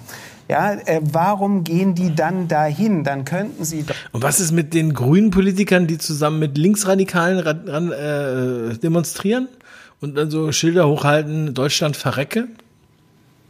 Ist das okay? Auch wenn sie, was weiß ich, die, die Omas gegen Covid sind oder sonst was für ihre Enkelinnen eine eigene Demonstration organisieren. Ich verstehe dieses Runterspielen der politischen Kodierung dieser Form von Demonstration überhaupt nicht. Wenn ich mit Reichsbürgern, Nazis, AfD-Leuten und sonst was demonstrieren gehe, kann ich mich. Und Omas, Opas, Mama, Papa, Onkel, Tante, Kindern, Fußballern, äh, Kegelclubs, die hat er vergessen zu erwähnen. Permanent auf den Punkt zurückziehen, es geht mir doch nur um die Maske. Und ich möchte auch den Satz noch dazu sagen, wer Demokratie verteidigt, hat viel, viel Grund an sehr vielen Stellen, sich auf die Grundrechte zu besinnen und das zu tun. Aber warum ausgerechnet bei der Maske? Das ist ja nun keine Einschränkung, die so substanziell ist, dass man sich jetzt plötzlich zum ersten Mal bemüßigt fühlt, auf die Straße zu gehen und dann mit diesen Leuten auf die Straße zu gehen. Spacken. Herr Streck, sehen also Sie? Die Maske ist ja überhaupt kein Grund. Ja. Der würde ich gerne mal wissen. Ob der eine Maske trägt. Ich weiß nicht, ob der Kinder hat. Ah ja, das ist echt eine Sauerei. Man muss ja jeden erstmal googeln, bevor man hier in den Ring steigt. Ich unterstütze ja. das, ich will das mal sagen. Ich glaube, dass wir. Sie unterstützen das, was Herr Welzer sagt. Ja, wir ja. haben. Wir, erstens geht es nur, dass wir über so langen Zeitraum Einschränkungen von Freiheitsrechten haben, weil unsere Demokratie stark ist und weil, glaube ich, die, der Großteil der Menschen das Vertrauen hat. Und ich will das eindeutig auch sagen, unsere tiefe Überzeugung als handelnde Politiker ist, dass so etwas nur zeitlich eingeschränkt sein kann und dass wir sofort, wo wir sehen, dass wir es lockern können, es auch lockern. Es gibt ja eher den Aber sofort. Streit, ob wir eben manchmal schon zu schnell lockern. Das ist das Erste. Das Zweite ist, ich finde, dass ähm, eine andere Meinung, Kritik an den Regeln, auch Demonstrationen völlig legitim sind. Auch das ist Teil unserer Demokratie. Das heißt, Ihr Parteikollege, Herr Geisel, der Innensenator in Berlin, hat einen Fehler gemacht, als er die Demonstration versucht hat zu verbieten? Man muss sich fragen. Oder Saskia Esken, ihre Parteichefin, die von Covidioten spricht? Man muss sich fragen, wenn eine Ach große Gott. Demonstration angemeldet ist. Ach, sie ist von der SPD. Okay, äh, an der Stelle, wir machen mal ganz kurz eine kurze Pipi-Pause und ich bin gleich wieder für euch da.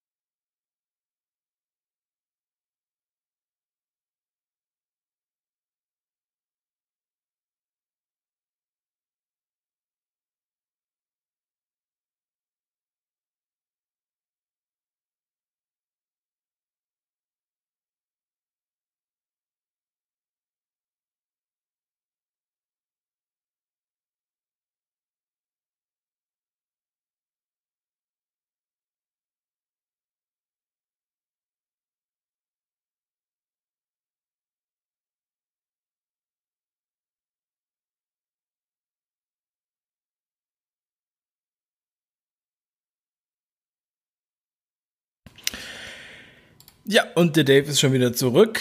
Das ging ganz schnell und wir gucken gleich mal weiter rein. Ich habe schon gelesen, einige haben sich jetzt neues Bier geholt. Ja, für die Raucher war es zu wenig Zeit. Ja, dann müsst ihr dann mal ein bisschen lauter drehen und dann könnt ihr gleich äh, weitermachen. Wir waren an dieser grandiosen Stelle mit dieser grandiosen Frau mit ihrem grandiosen Gesichtsausdruck. Und da will sie sich gerade was aus den Händen saugen. Ach Gott, wieso springt denn die Seite immer runter, ey? Ob man äh, in diesem Umfang die, die Sicherheit, die dort auch herrschen muss, sicherstellen kann. Aber grundsätzlich finde ich, ist jede Demonstration auch gegen Corona-Regeln doch legitim, auch jede Kritik. Ähm, ich gehe sogar, wenn jemand, wenn jemand bei mir vor der Staatskanzlei dagegen demonstriert.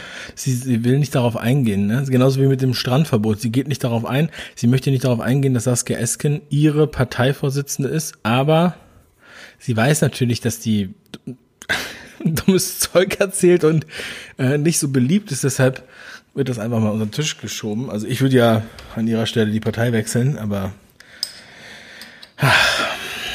demonstriert, dann gehe ich raus und spreche mit denen. Was nicht legitim ist oder was aber dazugehört ist, wenn ich demonstriere, dass ich mich an die Regeln halten muss. Das ist das Erste. Es müssen, wenn dann, wenn es heißt Abstand mhm. oder Maskenpflicht, müssen die Leute sich dran halten. Also, ich weiß nicht, was ihr hier alles in einen Topf werfen wollt. Das ist doch Bullshit. Erstens, wenn ich gegen Maskenpflicht demonstriere, setze ich doch keine Maske auf. Aber zweitens, das eigentliche Thema hier waren doch gerade die angeblichen Nazis und Rechten. Was hat das jetzt wiederum damit zu tun, dass ich die Regeln nicht einhalte? Das ist doch einfach nur, wollt ihr damit senile alte Leute verwirren oder warum redet ihr hier so einen konfusen Quatsch? Also ich bin hier on point und es ist nachts um zwei. Auch wenn sie es nicht richtig finden. Und was ganz schwierig. Oh Gott. Ein Tweet von Saskia Esken im Hintergrund. 20.400 gefällt mir es. Also eigentlich sind die Tweets von Saskia Esken auch äh, Intelligenztests. Ist und das ist eindeutig äh, mittlerweile, dass wenn ich in einer Demonstration bin, wo sich definitiv Rechtspopulisten, Rechtsextremisten untermischen, dann kann ich nicht mehr sagen, ich habe ja einen guten Grund und will nichts mit denen zu tun haben. Wenn ich da in einem Zug, in einer Demo marschiere, dann bin ich Teil davon, ob mir das passt oder nicht. Und da erwarte ich auch von jedem hm. Bürger und jeder Bürgerin erst recht, wenn es um... Frau Schwesig, also wenn Leute bei einer Demo sind und vielleicht das ganze Land gefahren sind und dann dahin kommen und da sind irgendwelche Leute, die ihnen nicht passen, ja, also die den Teilnehmern nicht passen, dann sollen sie ihre Sachen packen und wieder gehen. Ist das ihre, ihre, ihre Ernst? Und ist das die Demokratie, von der Sie vorhin noch so lobend gesprochen haben? Ist die Demokratie so schwach, dass man keine andere Meinung haben darf? Ist diese Demokratie so schwach, dass wenn äh, Menschen dort äh, von mir aus auch Kaiserreichsflaggen schwenken. Und das Kaiserreich ging ja bis 1918, bis dahin war diese Flagge aktuell. Ähm, aus welchen Gründen auch immer die das jetzt da schwenken, sollen jetzt die anderen Demonstranten alle sofort fluchtartig die Stadt verlassen? Ist das das, was Sie uns sagen wollen? Das ist ja toll. das ist so Unsinn, ey. Das muss ja auch mal einer sagen. Ich hoffe, sie sieht diesen Livestream. Ich hoffe, sie guckt zu. Vielleicht ist sie ja dabei. Um Demokratie, kurz im Chat melden, bitte. geht, dass man sich da klar abgrenzt. Und das hat bei vielen Demonstrationen gefehlt. Und äh, da darf niemand so naiv sein. Und ich sage Ihnen ganz ehrlich. Die, die Frage war, darf Saskia Esken alle diese Menschen Covidioten nennen? Ihre Chefin oder ihre Parteivorsitzende, wahrscheinlich auch von Ihnen gewählt. Die AfD also die AfD hat in der Corona-Zeit gezeigt, dass sie keine Strategie, keine Haltung im Umgang mit Krise hat. Erst haben sie geschimpft, dass es nicht streng genug ist. Bei uns im Landtag waren sie mucksmäuschenstill im März, als niemand wusste, wo geht die Reise hin. Mhm. Und jetzt haben sie erkannt, ja, einigen mhm. passt es nicht mit der Maske und da springe ich mal auf den Zug. Das hat für mich mit verantwortungsvoller Politik nichts zu tun. Mhm. Genau. Und wenn jemand sagt, ähm, wie finden Sie das eigentlich, dass Saskia Esken alle Menschen als Covidioten bezeichnet, die auf diese Demo gehen, dann sage ich, also hören Sie mal zu. Bei uns im Landtag ist die AfD mucksmäuschenstill. Da, da gebe ich Ihnen recht, Michel Friedmann. Also wir haben ja, Harald und ich, in dem Buch Zeitenwende das eigentlich angefangen zu beschreiben. Mhm. Ach, Harald und er, die haben ein Buch zusammengeschrieben, oder was? Jetzt kommt die Buchpromo. Ja, ich habe schon gehört, wenn du es schaffst, dein Buch zu promoten bei, äh, bei Lanz, dann verkaufst du direkt eine Million Bücher oder 300.000 Bücher oder sowas. Ah, okay, deshalb sind die beiden eingeladen. Hm, genau. All das, was hier gesagt wurde, ja, Warum sollte man darüber nicht so streiten? Ja. Aber die Idee, der wäre den Anfängen dieser Pseudonaivität, man habe ja nichts zu tun. Also haben wir hier im Grunde genommen eine Politikerin, da ist ja klar, welche Seite die angehört. Dann haben wir zwei, die ein Buch geschrieben haben über Zeitenwende, die ja auch beide sozusagen äh, im Grunde genommen eins sind, siamesische Zwillinge. Und dann haben wir Streeck, der da noch der Einzige ist, der sozusagen kritisch Pfeffer reinwirft und Lanz, der glücklicherweise äh, schon auch ganz gute Fragen stellt. Oder sehr gute Fragen, muss ich ganz ehrlich sagen. Mit diejenigen, die Verschwörungserfindungen mhm. in die Welt setzen. Man habe nichts damit zu tun, dass die AfD das mitorganisiert. Ist ja nicht nur so, dass die sich da reinmischen in die Demonstration. Sie sind teilweise auch Veranstalter dieser Demonstration. Da sind wir mündige Bürger. Also indirekt hat er jetzt gesagt, dass die AfD Verschwörungs Erfindungen machen. Wenn man also ernst genommen werden will, mhm. muss man sich auch vorhalten lassen, du marschierst mit deinen äh, berechtigten oder weniger berechtigten ja. Anliegen in einem Umfeld, okay. das eigentlich die Demokratie zerstören will. Das verstehe ich. Und ich glaube, dass man auch bei der Corona-Debatte, so wie übrigens bei der Debatte seit 2015, da einen sehr scharfen Blick haben muss. Dinge werden gesagt, ja. Es wird ja immer wieder wiederholt, dass die AfD anscheinend die Demokratie zerstören will. Das ähm, ja, würde ich auch gerne mal wissen, wo da die Beweise dafür sind. Ich sehe viel mehr bei dem Infektionsschutzgesetz dass da die Demokratie zerstört wird, weil nämlich die Gewaltenteilung aufgehoben wird, weil die absolut, weil sehr viel Macht auf den aufs Gesundheitsministerium verteilt wird und weil durch diesen Verordnungswahn ähm, nicht mehr das Parlament entscheidet in den einzelnen Ländern, sondern immer nur die Exekutive, also nur die Regierung. Ich finde, das ist ein, eine Gefahr für die Demokratie. Und ähm, ja, möchte ich an der Stelle einfach nochmal sagen, ist eine Gefahr für die Demokratie, das, was wir jetzt hier haben. Und ich sehe da eine deutlich äh, ähm, direkteren und äh, äh, ähm, sagen wir mal einsichtigeren einsichtigere Gefahr für die Demokratie als bei diesem konstruierten, bei dieser konstruierten Gefahr, die Herr Friedmann hier äh, sozusagen als ähm, als als äh, bewiesen in den Raum wirft aber mit wem und in welchem Umfeld und in welcher Sprache werden Dinge gesagt. Ja. Und dann hat mit Professor Welzer das Buch Zeitenwende der Angriff auf Demokratie und Menschenwürde geschrieben. Aha, aber das haben Sie das im Intro gesagt? Das habe ich irgendwie nicht mitgekriegt. Also wenn Sie es im Intro gesagt haben, ich finde, das geht nicht, dass man es nicht im Intro sagt, wenn man jetzt hier auf einmal so eine Buchpromo macht. Ah. Wird es dann doch etwas differenzierter? Ich wollte das nur noch mal sehr klar in den Raum stellen. Darf ich trotzdem noch einmal fragen, nur weil wir über Verfassungsrechtliches gerade sprechen, sollte ein Staat sozusagen anordnen dürfen, dass Menschen nicht mehr rausgehen auf die Straße. Sollte, es gibt den berühmten Tweet der bayerischen Polizei, dass auch die Parkbank, Buchlesen auf der Parkbank ist verboten. In Berlin gab es dann die absurde Regelung, wenn du auf der Parkbank erwischt wirst und ruhst dich gerade aus, nachweislich, weil du gerade Sport gemacht hast, joggen warst, ausruhen ist okay, um einmal kurz Luft zu kriegen. Sitzen bleiben, länger als ein paar Minuten, ist wiederum verboten. Sollte ein Staat das dürfen, frage ich mich. Sie haben ja vollkommen recht. Verfassungsrechtlich ist die Bewegungsfreiheit, die äh, ja. Freiheit an sich hoch geschützt. Ich will aber nur ein Beispiel geben. Wenn wir wissen, in einer Straße wurde wieder einmal eine Bombe aus dem Weltkrieg gefunden, dann wird ein ganzes Viertel evakuiert. Die Menschen dürfen sich in der Zeit nicht aus den Wohnungen ja. herausbewegen oder müssen sogar weg. Hier sieht, man, hier sieht man eine sehr konkrete Gefahr. Demgemäß darf der Staat sogar die Bewegungsfreiheit der Menschen einschränken. Worüber wir hier ringen. Eine sehr konkrete Gefahr. Mhm. Also wir haben eine sehr konkrete Gefahr herbeifantasiert und von 1,3 Millionen Toten gesprochen, von denen jetzt ja nicht mal 10.000 erreicht sind. Eine sehr konkrete Gefahr. Also so eine konkrete Gefahr kann man ja eigentlich immer äh, äh aus, dem, aus dem Hut zaubern, ja.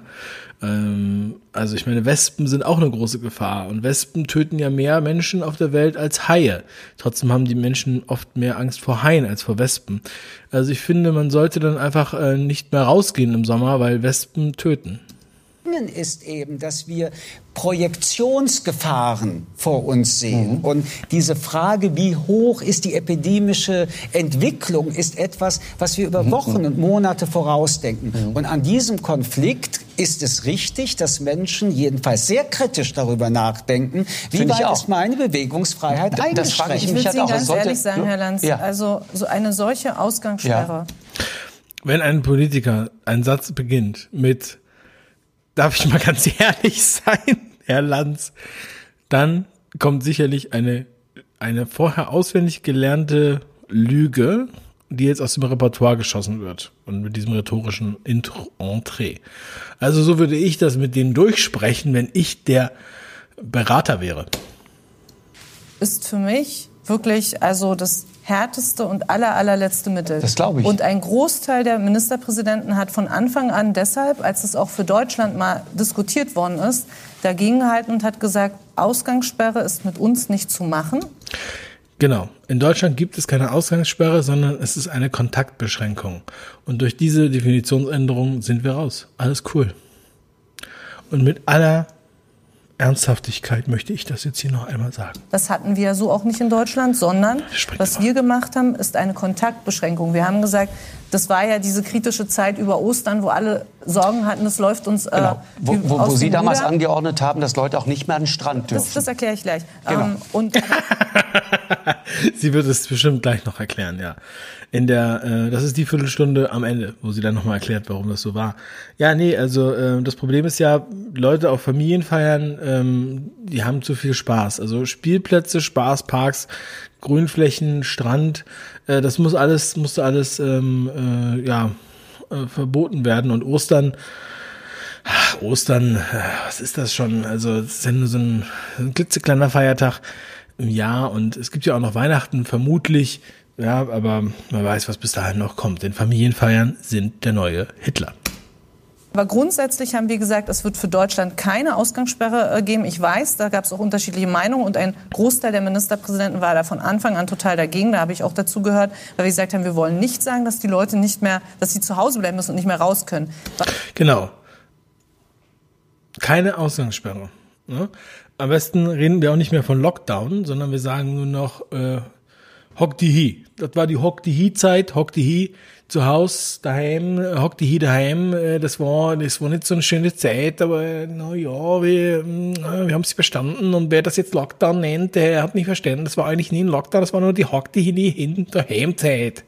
Was wir gemacht haben, ist zu, äh, zu sagen, bitte reduziert eure Kontakte. Aber, aber Sie haben aber Kontakte. auch, Frau Schwesi, nur ganz kurz, Sie haben auch zum Beispiel angeordnet, dass Menschen, die dort ein Haus haben in Mecklenburg-Vorpommern, Menschen aus Hamburg, Schleswig-Holstein, Niedersachsen, die durften nicht mehr in diese Häuser. Die durften in ihr eigenes... Das ist so. Die Leute, die fangen ja sofort an, Corona-Party zu veranstalten, wenn die in ihre Wochenendhäuser fahren.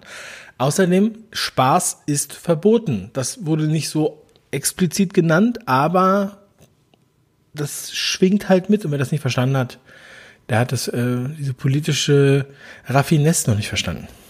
Zu Hause nicht mehr rein. Das ist doch verfassungsrechtlich schwierig. Das, ist, hat, das ist ja mehrfach beklagt worden und äh, von den Gerichten bestätigt worden. Und das ist übrigens auch das Gute. Unser Rechtsstaat funktioniert. Mhm. Es ist ganz viel beklagt worden und viel bestätigt. Und dort, wo es nicht bestätigt, ist es korrigiert worden. Das mhm. fand ich auch immer. Was, war das richtig und nötig? Und da, das war nötig. Ich will, will, auch sagen, warum. Wir hatten gesagt, wir, no, erstens nochmal. Also, wir machen, wir machen die Verordnungen, die scheiße sind die Gesetze sagen dann, dass das so nicht geht und ich finde das völlig super. Und das zeigt uns, dass der Rechtsstaat noch funktioniert. Ja. Ähm, okay, also wir machen einfach mal die Gesetze so und drangsalieren die Leute mit äh, nicht auf, ohne Aufschieb, also oben eine aufschiebende Wirkung, machen wir diese Verordnung und du darfst nicht zu deinem Haus ähm, im, in der schönen Jahreszeit. Das muss erst ein Gericht klären. Das dauert danach ein paar Wochen, das kostet auch noch ein paar Taler. Aber das finde ich völlig richtig. Es gab nicht den Zeitpunkt, wo wir gesagt haben, dass die Menschen nicht raus können. So wie Sie beschrieben haben in Spanien, die Kinder. Das ist mhm. für mich unvorstellbar. Sechs Wochen zu Hause. Ich weiß gar nicht, wie das ging. Und äh, so weiter. Und wir haben gesagt, bitte reduziert die Kontakte. Also zum Anfang seid in eurer Familie mhm. unterwegs, wenn ihr spazieren geht und nicht zu 20. Wir haben aber auch gesagt, die Mobilität muss eingeschränkt werden, das Hin- und Herreisen. Und wir haben in Mecklenburg... Und natürlich Trauerfeiern sind viel zu gefährlich. Und das Singen in der Kirche und das Singen im Kindergarten. Mecklenburg-Vorpommern über ein paar Wochen die Mobilität eingeschränkt. Das galt auch für Zweitwohnungsbesitzer, denen ich glaube, es nicht so schlecht ging wie den Kindern im Plattenbauviertel, die wochenlang ihren Spielplatz nicht nutzen durften. Gut, aber ähm, darum geht es ja nicht. Das es ging darum, dass man die Mobilität einschränkt, bis man Lage über die Kontrolle hat.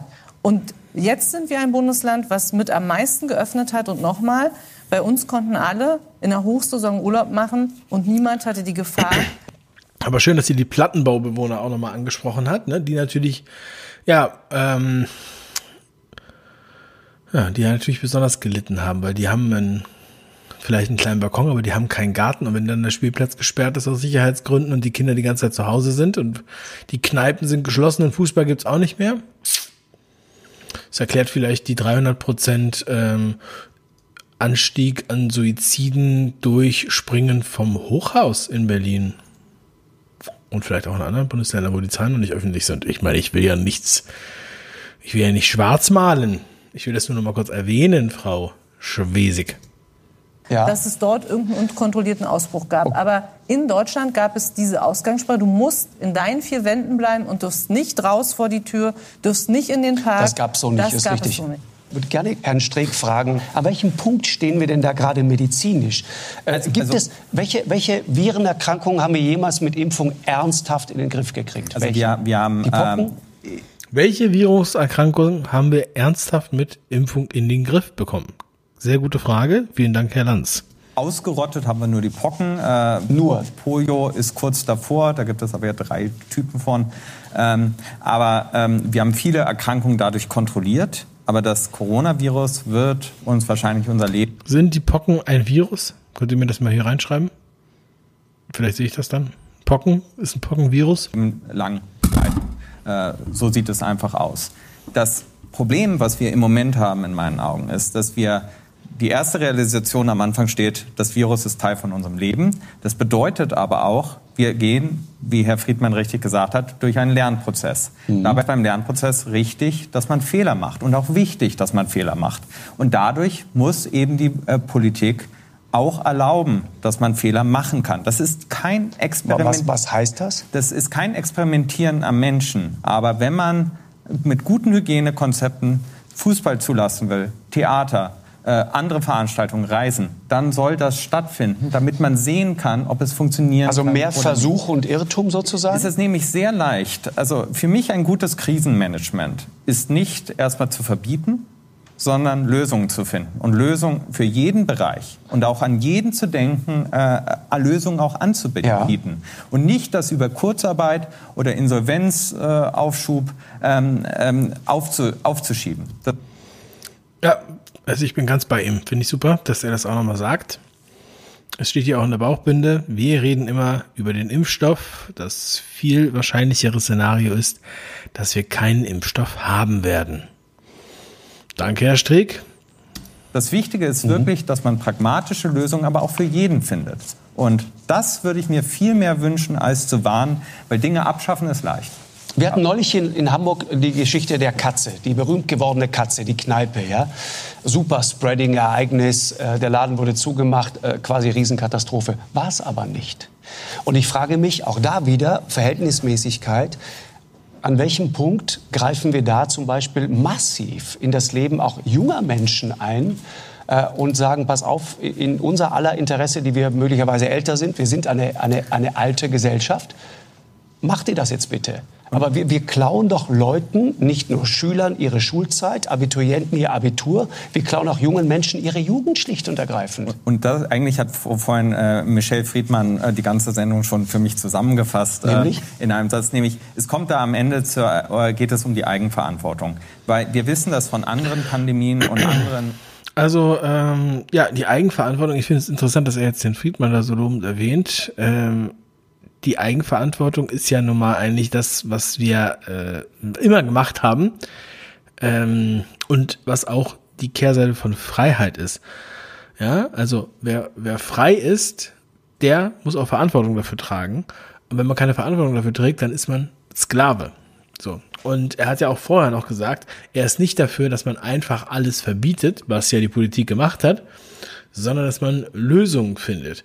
Und anscheinend ging das ja auch alles äh, ohne Sinn und Verstand, weil ähm, einmal ein kleines Beispiel, wenn ich alle Spielplätze in der Stadt sperre, so wie es bei uns in Mannheim war, dann führt das dazu, dass der öffentliche Raum verkleinert wird, aber die Kinder, die gehen ja trotzdem noch irgendwo hin, ja, die gehen noch irgendwo raus. Die spielen dann an der Baustelle im Sand oder am Straßenrand mit den Brennnesseln weil sie sonst nirgendwo hin dürfen. Und dadurch, dass der öffentliche Raum verkleinert ist, treffen sich natürlich auch viel mehr Eltern und Kinder auf diesen Plätzen, oder? Was ist jetzt los? Man äh, die ganze Sendung schon für mich zusammengefasst äh, in einem Satz, nämlich es kommt da am Ende zur, äh, geht es um die Eigenverantwortung, weil wir wissen das von anderen Pandemien und anderen Situationen und anderen medizinischen äh, Bereichen, dass Enabling-Strategien, also dass man mhm. den Leuten an die Hand gibt, Eigenverantwortung auch zu übernehmen und auch sie darum bittet, ähm, Eigenverantwortung zu übernehmen und auf die anderen Acht zu geben, viel besser funktioniert, als über Verbote und Verordnungen zu regulieren. In einem kurzen Lauf äh, funktioniert sowas, so ein Sprint. Aber in einem Marathon, in dem wir uns hier befinden, nämlich einen lebenlangen Marathon vielleicht, mhm. dann äh, funktionieren viel besser solche Enabling-Strategien. Und da muss man auch viel eher einen Hebel ansetzen, dass man den Leuten auch die Möglichkeit gibt und Geschäftsleuten die Möglichkeit gibt, ähm, äh, Konzepte auszuarbeiten und auszuprobieren.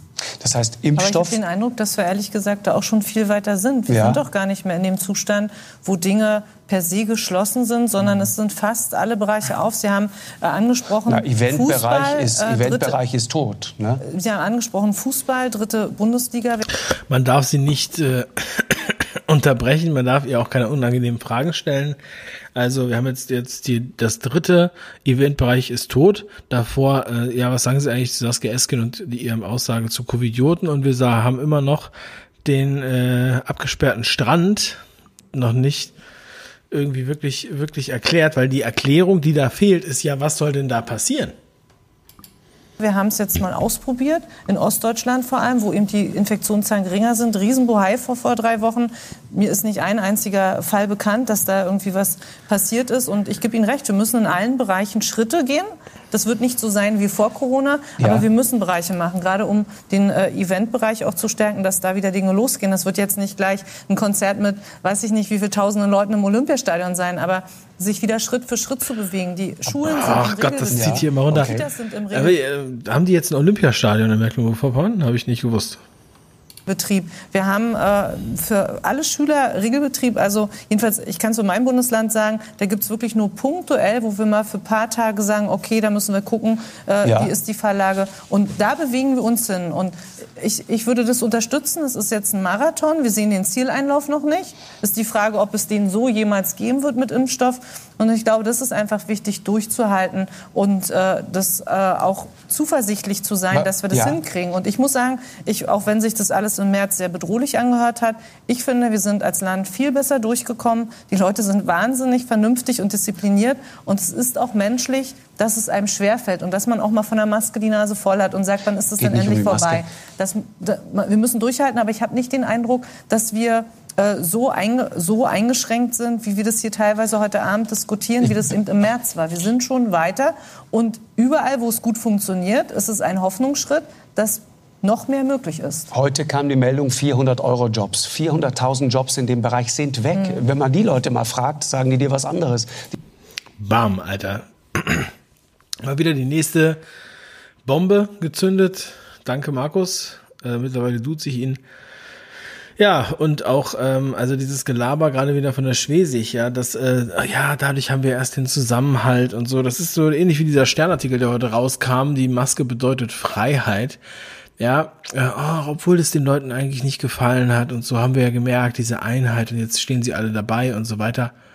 Bullshit. Sie haben Angst vor Strafen, sie werden drangsaliert, sie werden von den Mitbürgern äh, äh, werden den Schläge angedroht, wenn sie keine Maske aufsetzen, deshalb tragen sie die Maske. Das ist so ähnlich, als wenn man sagt, ach Gott, die wollten eigentlich ursprünglich gar nicht in den Krieg, aber jetzt läuft das doch ganz gut, jetzt machen sie auch mit, jetzt identifizieren sie sich auch mit.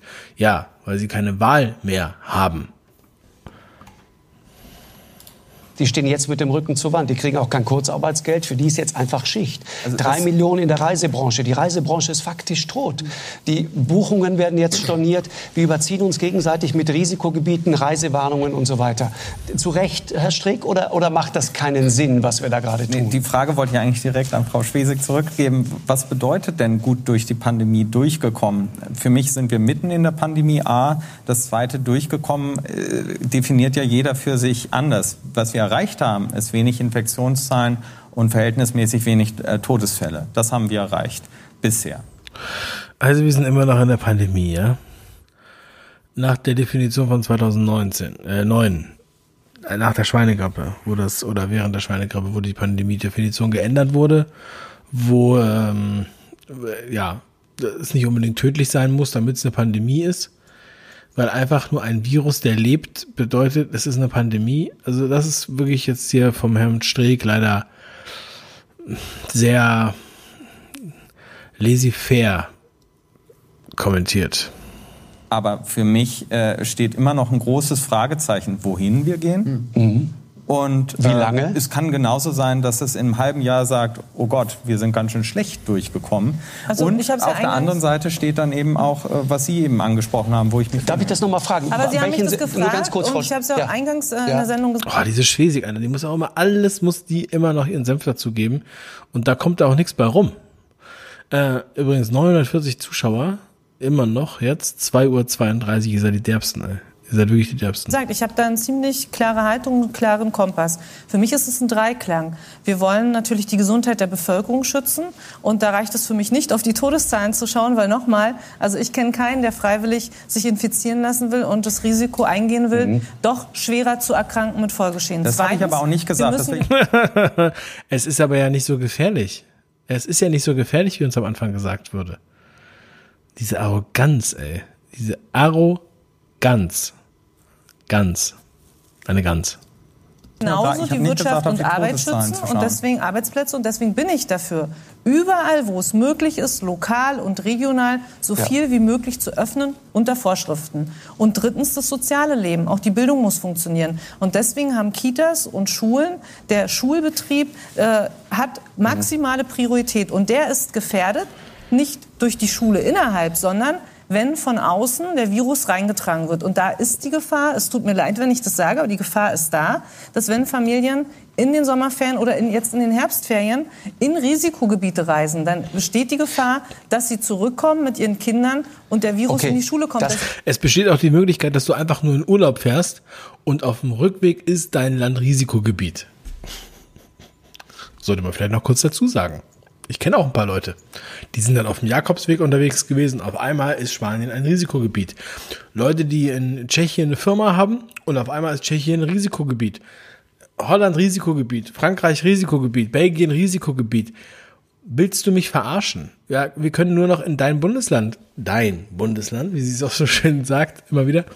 Sie, es gehört ihr, es gehört alles ihr, it's mine. Und ähm, da können wir noch in Urlaub fahren. Jetzt, wo die Strände wieder offen sind. Und wir sind so dankbar. Danke, Manuela. Geschenkt. Müssen wir da einfach das mit Quarantäne streng sein. Aber welchen Und Sinn macht es beispielsweise, kommen Leute zurück, die legen dir einen negativen Test mhm. vor und müssen trotzdem in Quarantäne? Das will ich Ihnen sagen. Na, da bin ich aber gespannt. Das will ich Ihnen sagen. Wir dachten am Anfang, dass das reichen würde. Und das wäre schön gewesen. Wir hatten genau diese Regelung bundesweit. Du kommst aus dem Risikogebiet, legst einen Test vor, der ist negativ und dann ist alles gut.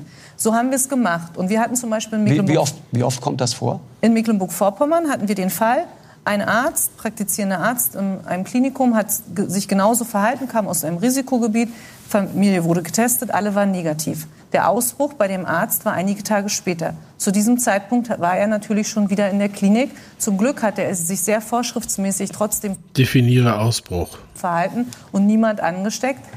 Aber die Virologen sagen, so richtig wisst ihr es erst ab dem fünften Tag. Deshalb gilt in Mecklenburg-Vorpommern die Regel, dass nicht der erste Test entscheidet, sondern wer aus einem Risikogebiet kommt, muss zwingend in Quarantäne und am fünften Tag kann er sich freitesten. Okay, aber kann er, wir machen das jetzt an einem einzigen Punkt. Fall fest. An, wir, nee, es ist an einem Fall. Es gibt mehrere dieser Fälle. Aber Herr Lanz, wenn es so einen Fall gibt und stellen Sie sich vor, dieser Arzt hätte jetzt mehrere Patienten angesteckt. Wenn wir so einen Fall wiederholen, dann sagen doch die Bürger zu Recht, ihr wusstet, dass da eine Gefahr ist und ihr habt nichts dagegen gemacht. Und Sie müssen eins sehen, wo sich gerade Politik bewegt. Politik bewegt sich in ganz unterschiedlichen Bewertungen, auch von Virologen. Mhm. Die, Politi äh, die Bürger haben doch auch nur Angst, weil ihr denen die ganze Zeit Angst macht, weil ihr die ganze Zeit sagt, es ist so schlimm. Obwohl ja bei euch ja gar keiner stirbt. Und weil keiner mehr stirbt, sagt sie dann immer wieder, die Manuela, ja, aber keiner will sich hier freiwillig infizieren. Mhm. Oho. Auch wenn es überhaupt nicht gefährlich ist. Ja, das ist so, ich weiß auch nicht. Also, sorry. Wenn dort jetzt heute Herr Drosten sitzen würde, würde er die Lage wesentlich kritischer einschätzen. Und ich will ausdrücklich sagen, ich finde die unterschiedliche Sichtweise der Wissenschaftler wichtig. Wissenschaft hat uns immer vorangebracht, wenn es These, Gegenthese und Widersprüche. Sie findet die unterschiedliche Sicht der Wissenschaftler sehr wichtig. Trotzdem möchte sie nicht jeden zu Wort kommen lassen. Gab. Wir als Politik brauchen aber eine klare Linie, einen klaren Kompass, müssen da sagt sie's. uns in diesen verschiedenen Bewertungen, sage ich mal, bewegen und für mich zählt, dass da, wo ich weiß, dass ein Risiko besteht, ich versuche, das Risiko zu minimieren okay. und gleichzeitig aber so viel wie möglich zu ermöglichen. Und ich kann es jedenfalls für MV sagen, auf dem Weg bewegen wir uns. Und mir tut es selber leid mit den Reisen. Ich meine, mir muss das keiner sagen. Ich bin in der DDR groß geworden. Ich, ich finde das Wahnsinn, was wir heute für Möglichkeiten haben. Und ich kann allen Bürgerinnen und Bürgern heute Abend... Was wir für Möglichkeiten hatten. Mal sagen. Wer diese Verschwörungstheorien glaubt, dass wir uns das ausgedacht hätten. Warum Nein, auch immer. Da kann ich nur sagen, alles, ja. was wir seit Wochen tun, Reisen einschränken, Kitas, Schulen einschränken, nein, nein. Geschäfte. Das, das ist, ist ja alles gegen Frage, unsere DNA. Unser Ziel ist, Gesundheit zu schützen, Arbeitsplätze zu schützen ja. und Soziales. Und das müssen wir ausgewogen balancieren. und über diese Balance müssen wir diskutieren. Das ist das Spannende daran. Genau, Herr Strick, letzter Punkt dazu. Also ich finde eigentlich äh, Kitas. Also jetzt sind wir hier schon bei 53 Minuten 33. Echt, Leute. Die machen ja echt lange Sendungen. Ich glaube, die meisten haben wahrscheinlich das Ende von der Sendung nie gesehen, oder?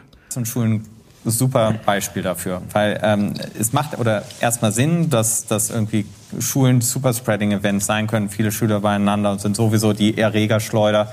Ähm, aber bisher hat weltweit äh, gibt es keine verlässlichen Daten, die gezeigt haben und, oder eher das Gegenteil gezeigt haben, dass Schulen in irgendeiner Weise Superspreading-Events sein kann. Diese Furcht aber vor den Schulen ist so hoch, ähm, obwohl es wissenschaftlich gar nicht belegt ist. Auch mit dem Alkoholverbot äh, ist ja genauso, dass man meint ja die Schulen sind kein Superspreading-Event, hat er gesagt. Studien belegen das. Jetzt kommt der Alkohol. Menschen kommen sich näher und dadurch gibt es eher Superspreading-Events durch äh, Alkoholausschank. Risikogebiete. Hilft genau. es, hilft es uns Österreich zum Risikogebiet ne? zu erklären? Ich gill. War nichts los. Das Virus macht doch für Österreich nicht halt, für Deutschland auch nicht halt. Das ist doch dem Virus egal. Ja, Tirol ist zum Risikogebiet erklärt worden, obwohl Osttirol äh, keine Fälle hat. Im Ernst? Ja. Tirol wurde zum Risikogebiet, obwohl Osttirol keine Fälle hat. Nochmal ganz kurz fürs Protokoll. Aber ganz Tirol ist eben Risikogebiet. Aber es macht doch keinen Sinn. Das meine ich doch. Da fällt doch Europa auch aus. Definitiv. Es macht doch keinen Sinn. Es reiht sich doch nur ein in eine lange Kette von, es macht doch keinen Sinn. Maßnahmen. Denn darum geht es ja hier, weil solche kompetenten Personen wie äh, Manuela Schwesig wenn ich mir die Mühe mache, sie zu googeln und den Wikipedia-Eintrag anzugucken, um mal zu gucken, was sie so macht, dann ähm, denke ich, sie wird vor Kompetenz strotzen und ähm, ja, auf, auf vielen Gebieten wahrscheinlich brillieren. Können wir vielleicht mal, ich, ich finde, jetzt ist echt klein, klein, weil jeder könnte jetzt einen Fall erzählen, der paradox ist. Ich finde eigentlich das Interessante, etwas sozusagen oberhalb dieser Diskussion ja. ist ein Be Unser Buch. Begriff gefallen oder zwei Begriffe gefallen, Verantwortlichkeit und Eigenverantwortung. Und ich finde es total interessant, dass wir eine Situation haben seit vielen Monaten, mhm. wo die Übernahme von Verantwortung bei wahnsinnig vielen Leuten ja. funktioniert. Punkt genau. eins. Punkt zwei. Das ist ja auch dass wir vielleicht auch lernen, ja. dass wir eine, Demo dass wir, wenn wir eine Demokratie haben wollen, eine solche Demokratie nur funktioniert, wenn sich die Bürgerinnen und Bürger selber als verantwortlich empfinden. Selber. Dafür. Selber. Selber. Das ist der Punkt. Ja. Darauf, und das, darüber aber, reden wir doch die ganze aber, Zeit. Aber das ist doch der spannende Punkt eigentlich. Also ich, ich finde es wirklich schwierig, äh, jetzt zum Beispiel über Alkoholverbot äh, zu diskutieren. Wir haben keins. Frau ja. Schwesig hat das ja auch Keins. richtig gesagt. Also und das mit den Schulen geht im Moment ganz gut. Das ist das Buch. Kauft jetzt das Buch, Alter, damit er endlich Ruhe gibt wissen wir aber auch nicht, ob es im Winter funktioniert. Aber das sind doch alles keine zielführenden Diskussionen. Wir müssen doch was. Auf der einen Seite sind die Bürger ja so blöd, dass sie vergessen, mit ihrem Hund rauszugehen und wir denen nicht ein Gesetz machen zur Gassi-Pflicht, wo sie auch noch Buch führen über ihren Hund. Aber andererseits ähm, ja, äh, müssen die auch eigenverantwortlich sein. Oh, mein Leute, Eddie, was ist denn hier also eigentlich? Es ist eigentlich, es macht mir einfach verrückt. Es macht mich wirklich verrückt, diese, dieser Wahnsinn, Mann. Das Lernen über die vergangenen sechs Monate und über die Zukunft unserer, unserer Gesellschaft. Ja. Und da sind doch total interessante Punkte jetzt einfach da. Vor dem Hintergrund, dass es bislang alles. Man hätte auch die ganze Sendung in 10 Minuten oder in 15 Minuten oder vielleicht in 20 Minuten machen können. Aber hier wird ja ewig um den heißen Brei herumgetanzt. Aber leider werden die Fragen, die man dann halt gerne beantwortet hätte, auch gar nicht beantwortet. Aber trotzdem ist es in irgendeiner Weise natürlich amüsant. Ich sehe das auch im Chat. Ich freue mich auch, dass es euch äh, auch amüsiert. Ein Stück weit, da muss heute auch drüber lachen können das auch ziemlich gut funktioniert hat. So, dann lassen Sie uns doch mal die Bedingungsfaktoren dafür identifizieren, warum hat das eigentlich funktioniert. Unter anderem, weil die Leute mitmachen. Unter anderem, weil sie ja. besorgt sind. Unter anderem, weil sie eine rationale Furcht haben davor. Unter eine rationale Furcht. Das ist ein richtiger so Sozialpsychologe. Eine rationale Furcht. Total rational. Auf jeden Fall. Das ist total rational. Also vielleicht sollte er nochmal rational nachgucken in seinem Duden weil sie ihre älteren äh, okay. Familienangehörigen nicht Aber weil wir gerade über den Arzt gesprochen haben, der sich, der sozusagen positiv war, ohne es zu wissen, der ist negativ getestet. Frau Schwesig sagte gerade, zum Glück hat er dann in der Klinik niemanden angesteckt. Ich sage, das war kein Glück sondern er hat keinen angesteckt, weil er sich seiner Verantwortung bewusst ist und sich entsprechend verhalten hat. So und so machen es doch fast alle. Das ist mein ja, Punkt. Und deswegen stelle ich in also Frage, warum man jemanden mit einem negativen Test dann auch noch mal zusätzlich in Quarantäne stellen muss, weil das hat Konsequenzen. Das bedeutet, dass ganz viele Menschen Danke. Er sagt es. Es ist wirklich sehr gut, was er sagt. Also ich muss sagen, er hat bis auf ein paar Zustimmungen für die Schwesig, die ich nicht unterschreiben würde, hat er sonst nur sehr gute Sachen gesagt. Menschen nicht mehr reisen. Das bedeutet, dass eine ganze Branche äh, den Bach runtergeht und, und, und. Dass man Eltern, die vielleicht irgendwo im Ausland leben, nicht mehr besucht, weil man sagt, ah, nee, das kann ich nicht, kann ich beruflich mir das antun, hinterher eine Woche noch in Quarantäne zu sitzen. Ein negativer Test muss doch reichen. Das ist mein Punkt. Aber da und das ist doch ja der Punkt der Eigenverantwortung. Da gibt es ja eine medizinische Begründung, nämlich, und äh, ich wäre Ihnen dankbar, wenn Sie mir das noch mal nur bestätigen, vielleicht irre ich mich auch, dass wir gelernt haben, dass der negative Test nach 24 Stunden noch nicht wirklich äh, der entscheidende ist, sondern es ist drei, vier Tage braucht. Das ja. heißt, Außer positive Tests sind natürlich sofort bindend.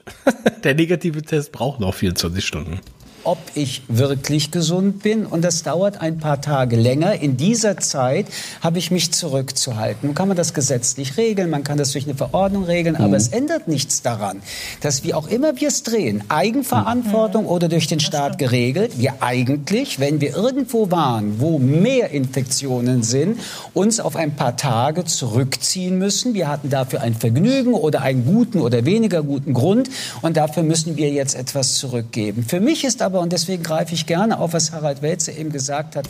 Nochmal Buchwerbung hier. Also wirklich, da müsste noch mal das, äh, wie heißt dieses Amt, äh, Medien, äh, diese, diese, diese Behörde, die das überwacht, da müssen die doch mal ein bisschen aufpassen hier mit, dem, mit den Leuten. Da haben sie die beiden Autoren eingeladen und immer wenn die kommen, wird hier noch mal Werbung fürs Buch eingeblendet. Ich meine, wir, wir blenden auch Werbung für Bücher ein. Ja, es stimmt, ich empfehle auch Bücher. Ähm, aber das ist ja jetzt hier eine öffentlich-rechtliche Sendung und ähm, das wird im Fernsehen ausgestrahlt. Das hat ein paar Millionen Zuschauer. Da sollte man sich dieser Verantwortung doch ein bisschen mehr bewusst sein. Und ähm, ja, finde ich jetzt ähm, nochmal noch mal interessant, dass das hier also anscheinend ja auch eine Auswirkung auf die Auswahl der Besucher hat. Ich will nicht sagen, dass im Hintergrund noch Geld geflossen ist. Von so einer Behauptung distanziere ich mich zu 100 Prozent. Sehr bemerkenswert. Es gibt wohl eine sehr breite Übereinstimmung zwischen der eigenen auch Analyse, was ist los und was ist zu tun, um so hier nochmal das Buch für die, die es noch nicht bestellt haben. Momentan im Großen und Ganzen mit dem staatlichen Handeln. Das führt zu dieser großen Übereinstimmung. Und wir haben diese Eingriffe kennengelernt. Ich erinnere mich genau an die Diskussion, als man plötzlich nicht mehr rauchen durfte in, in Räumen. Ach übrigens, ähm, wenn ich Bücher empfehle, bekomme ich ja eine, zum Beispiel eine Affiliate-Provision, 10% oder 5%. Die vom ZDF kriegen gar keine Provision. Das heißt, die machen die Werbung und dann kaufen die das Buch unabhängig davon. Das heißt, machen die das aus Goodwill oder haben die irgendwie einen anderen Hebel? Ja, also im Grunde genommen macht es ja eigentlich noch verdächtig, dass sie gar nicht dass sie zum Beispiel keine Affiliate-Provision bekommen und trotzdem das Buch die ganze Zeit empfehlen und Vollbild einblenden, weil sie erwähnen ja nicht nur am Rande das Buch, ja, äh, sondern sie haben es ja jetzt schon penetrant eingeblendet, oder? Das ging auch in die Freiheitsdebatten ja, hinein. Mein Gott, was wurde ja. da diskutiert ja. von den Als wir uns anschneiden mussten, ein, als wir Helme so, tragen mussten und so weiter. Aber, und das finde ich das sehr Faszinierende schon in Demokratie, wenn das Bewusstsein der Mehrheit der Bevölkerung, aber auch die Bereitschaft zu sagen, okay, ich mache damit, obwohl es für mich eine Einschränkung ist. Und das staatliche Handeln, wenn das übereinstimmender mhm. ist, dann führt es zu einem Gesamtergebnis. Zu einer Akzeptanz. Eine Akzeptanz. Und mhm. diese Akzeptanz ist Genau. Und wir sollten einfach mal äh, auch das feststellen. Es gibt eine hohe Übereinstimmung. Und diejenigen, die nicht übereinstimmen, mögen aus ihrem persönlichen Leben Also Stand heute heißt es. Er redet nur so lange, damit man öfter sein Buch einblenden kann. Ich kann ihn ein bisschen vorsetzen. Ich glaube, er sagt nicht viele besondere Sachen. Wollen die Skisaison, aber wir verzichten auf Après-Ski. Das ist eine das Einschränkung. Ja. Aber damit kann man umgehen in solchen mhm. Zeiten. Ich finde solche pragmatischen Abwägungen, die stattfinden okay. und wo auch Menschen deswegen sagen, da fahre ich. Okay, aber wenn es um Eigenverantwortung geht, könnte man ja auch sagen, okay, ich mag gerne Abriss-Ski, ich werde mich dort in dieses Risiko begeben und äh, mit ein paar anderen, die sich dafür bereit erklären und dann knutschen wir rum und saufen und tanzen, könnte man ja auch sagen. So, dass die dann sagen, sie haben das für sich so entschieden. Ja? Und ähm, also, äh, wenn es um Eigenverantwortung geht, ja ja, natürlich ist es ja viel zu gefährlich, weil die dann alle rausgehen und sofort die ganze Welt ähm, anzünden. Ne? So wie die Demo-Teilnehmer zum Skifahren, weil da sind verantwortliche Menschen da, besser, als wenn es diese großen Enttäuschungen mit Krankheitsverläufen gibt. Das ist wahr. Aber Pragmatismus, um, um einmal den Bogen zu kriegen, äh, Sie beide haben ein wirklich lesenswertes Interviewbuch gemacht, wo Sie streiten über viele Dinge, geht auch viel um... Pop Ach, das Buch. Das Buch, ja. Mir kommt so vor, als hätte ich es schon zweimal gelesen. So oft habe ich von dem Buch schon gehört. Populismus geht um die Frage, wie kommt wieder der Antisemitismus in unsere Gesellschaft. Wir haben auch das teils heute schon gestreift. Aber ein Punkt fand ich vor allen Dingen interessant, weil es auch jetzt schon mehrfach gefallen ist. Das Thema der Bildung. Da kommst du mit Pragmatismus nicht weiter. Äh, die Frage ist ja, was passiert da eigentlich gerade? Was muten wir unseren äh, Kindern, äh, unseren Jugendlichen zu, die teils nicht richtig Abitur machen können, die Unterrichtspläne kriegen, die, die so aussehen, dass man sagt, du, wir machen digitale Beschulung einmal 20 Minuten am Tag, wenn es gut läuft. Oder die Referendare, die nicht mehr in die Klassen dürfen. Referendare, also Lehrer in Ausbildung, die nicht mehr in die Klassen dürfen, sondern das jetzt digital lernen sollen. Also weiß ich auch nicht, wie das soll, sein soll. Anscheinend eine Vorbereitung auf eine neue, normale Schule. Werden wir mal sehen, was da passiert. Oder 20 Minuten in der Woche, wenn es schlechter läuft und so weiter und so weiter. Lanz, darf ich diese Frage aufgreifen, Stück ja. von Corona wieder ja. entfernen? Was muten wir Kindern und Jugendlichen in Teilen seit Jahrzehnten? Genau, das wollte ich, darauf wollte ich gerade hinaus. In genau. Schulen, die wirklich... Die Bildungschancen. Ja, also so. die größte soziale Ungerechtigkeit. Okay, jetzt wird nur noch äh, Aber gelabert. gleichzeitig die Bildungsungerechtigkeit seit Jahrzehnten nicht als die Voraussetzung, damit in den weiteren Biografien mehr Gerechtigkeit mhm. Im Leben möglich ist, beschäftigt, dann ist sie unglaubwürdig. Und wir wissen, dass viele Kinder und Jugendliche, was nie sein sollte, das ist auch meine Biografie, meine Eltern konnten mich genau. nicht ins Gymnasium begleiten, mhm.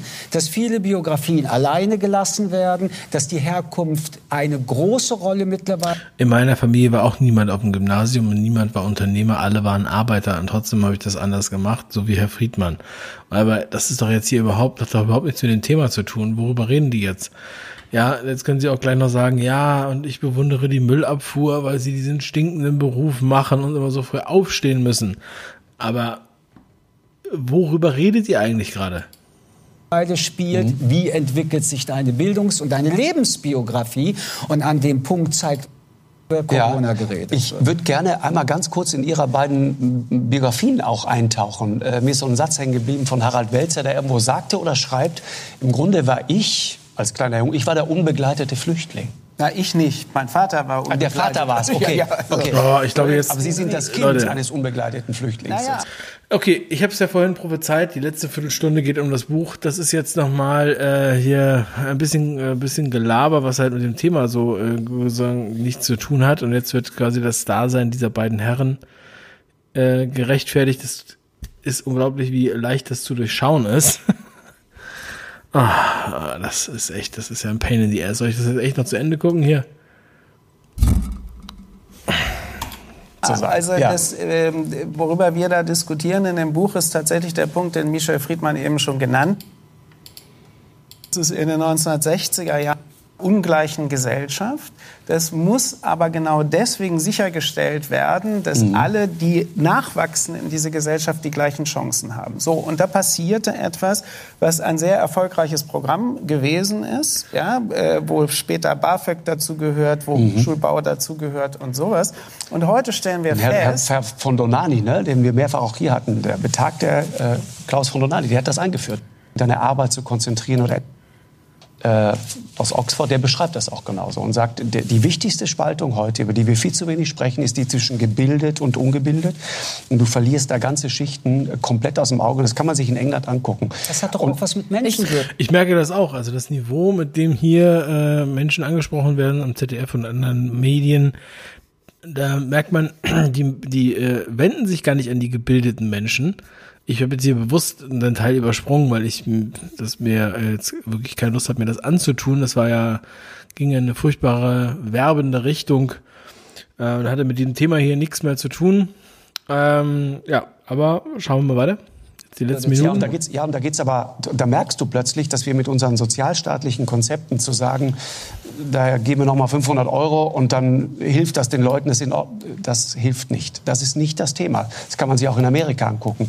Da redest du nicht über materielle Themen, sondern über Armut im Geiste. Und die ist eine Katastrophe. Ich kann hier, ich kann hier nicht schneller stellen. Nicht mal mehr vier, fünf Stunden in der Woche in der Lage sind, sich mal auf irgendeine Arbeit zu konzentrieren. Okay, die Kinder sind alle blöd, können sich nicht mehr Bildung. konzentrieren. Und das ist äh, ein großes Thema für viele in der Politik.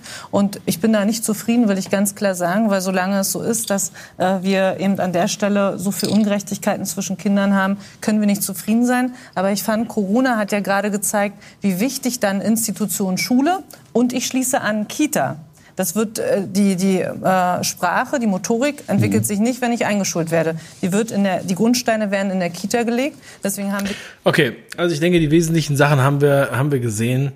Es ist jetzt gleich drei Uhr nachts und ich weiß, ihr müsst alle äh, auch äh, schon wieder auf Toilette. Und ähm, ja, also ich glaube, wir können wirklich darauf verzichten, die letzten fünf Minuten hier anzuschauen von dieser Sendung. Aber es war, äh, es war doch für mich sehr, sehr erleuchtend, mal so die Sendung auseinanderzunehmen. Ich glaube, das haben wir gemerkt. Ähm, es wurden auf jeden Fall, muss ich sagen, von Markus Lanz bis auf jetzt diesen Werbeblock für das Buch wurden, ähm, wurden sehr gute Fragen gestellt, sehr kritische Fragen, wirklich die Hand in die Wunde gelegt, aber trotz mehrerer Versuche wurden seine Fragen leider nicht ähm, immer beantwortet.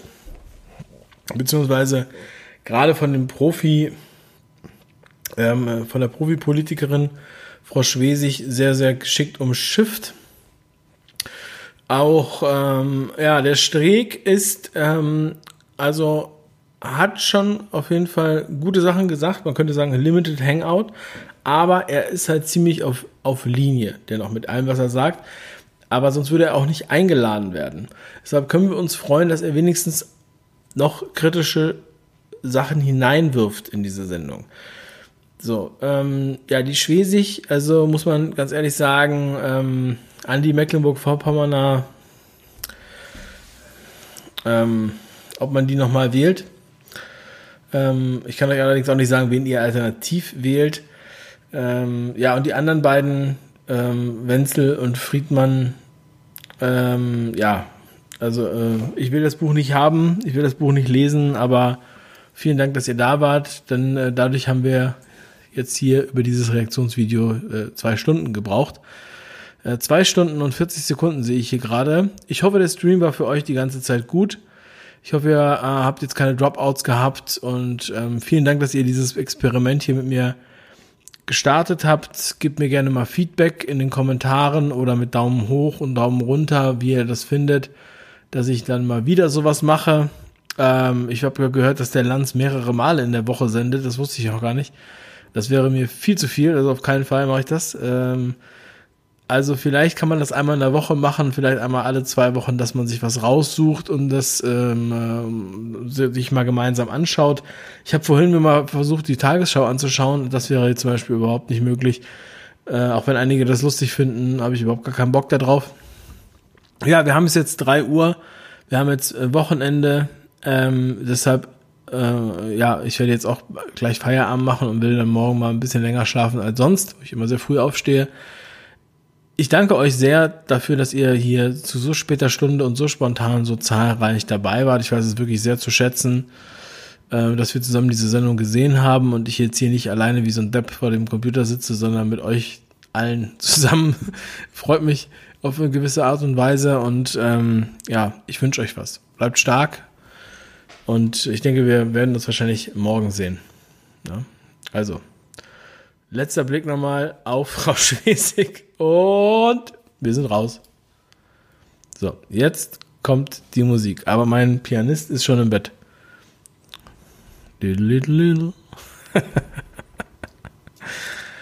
Also macht's gut. Und niemals vergessen zu lachen. Ciao.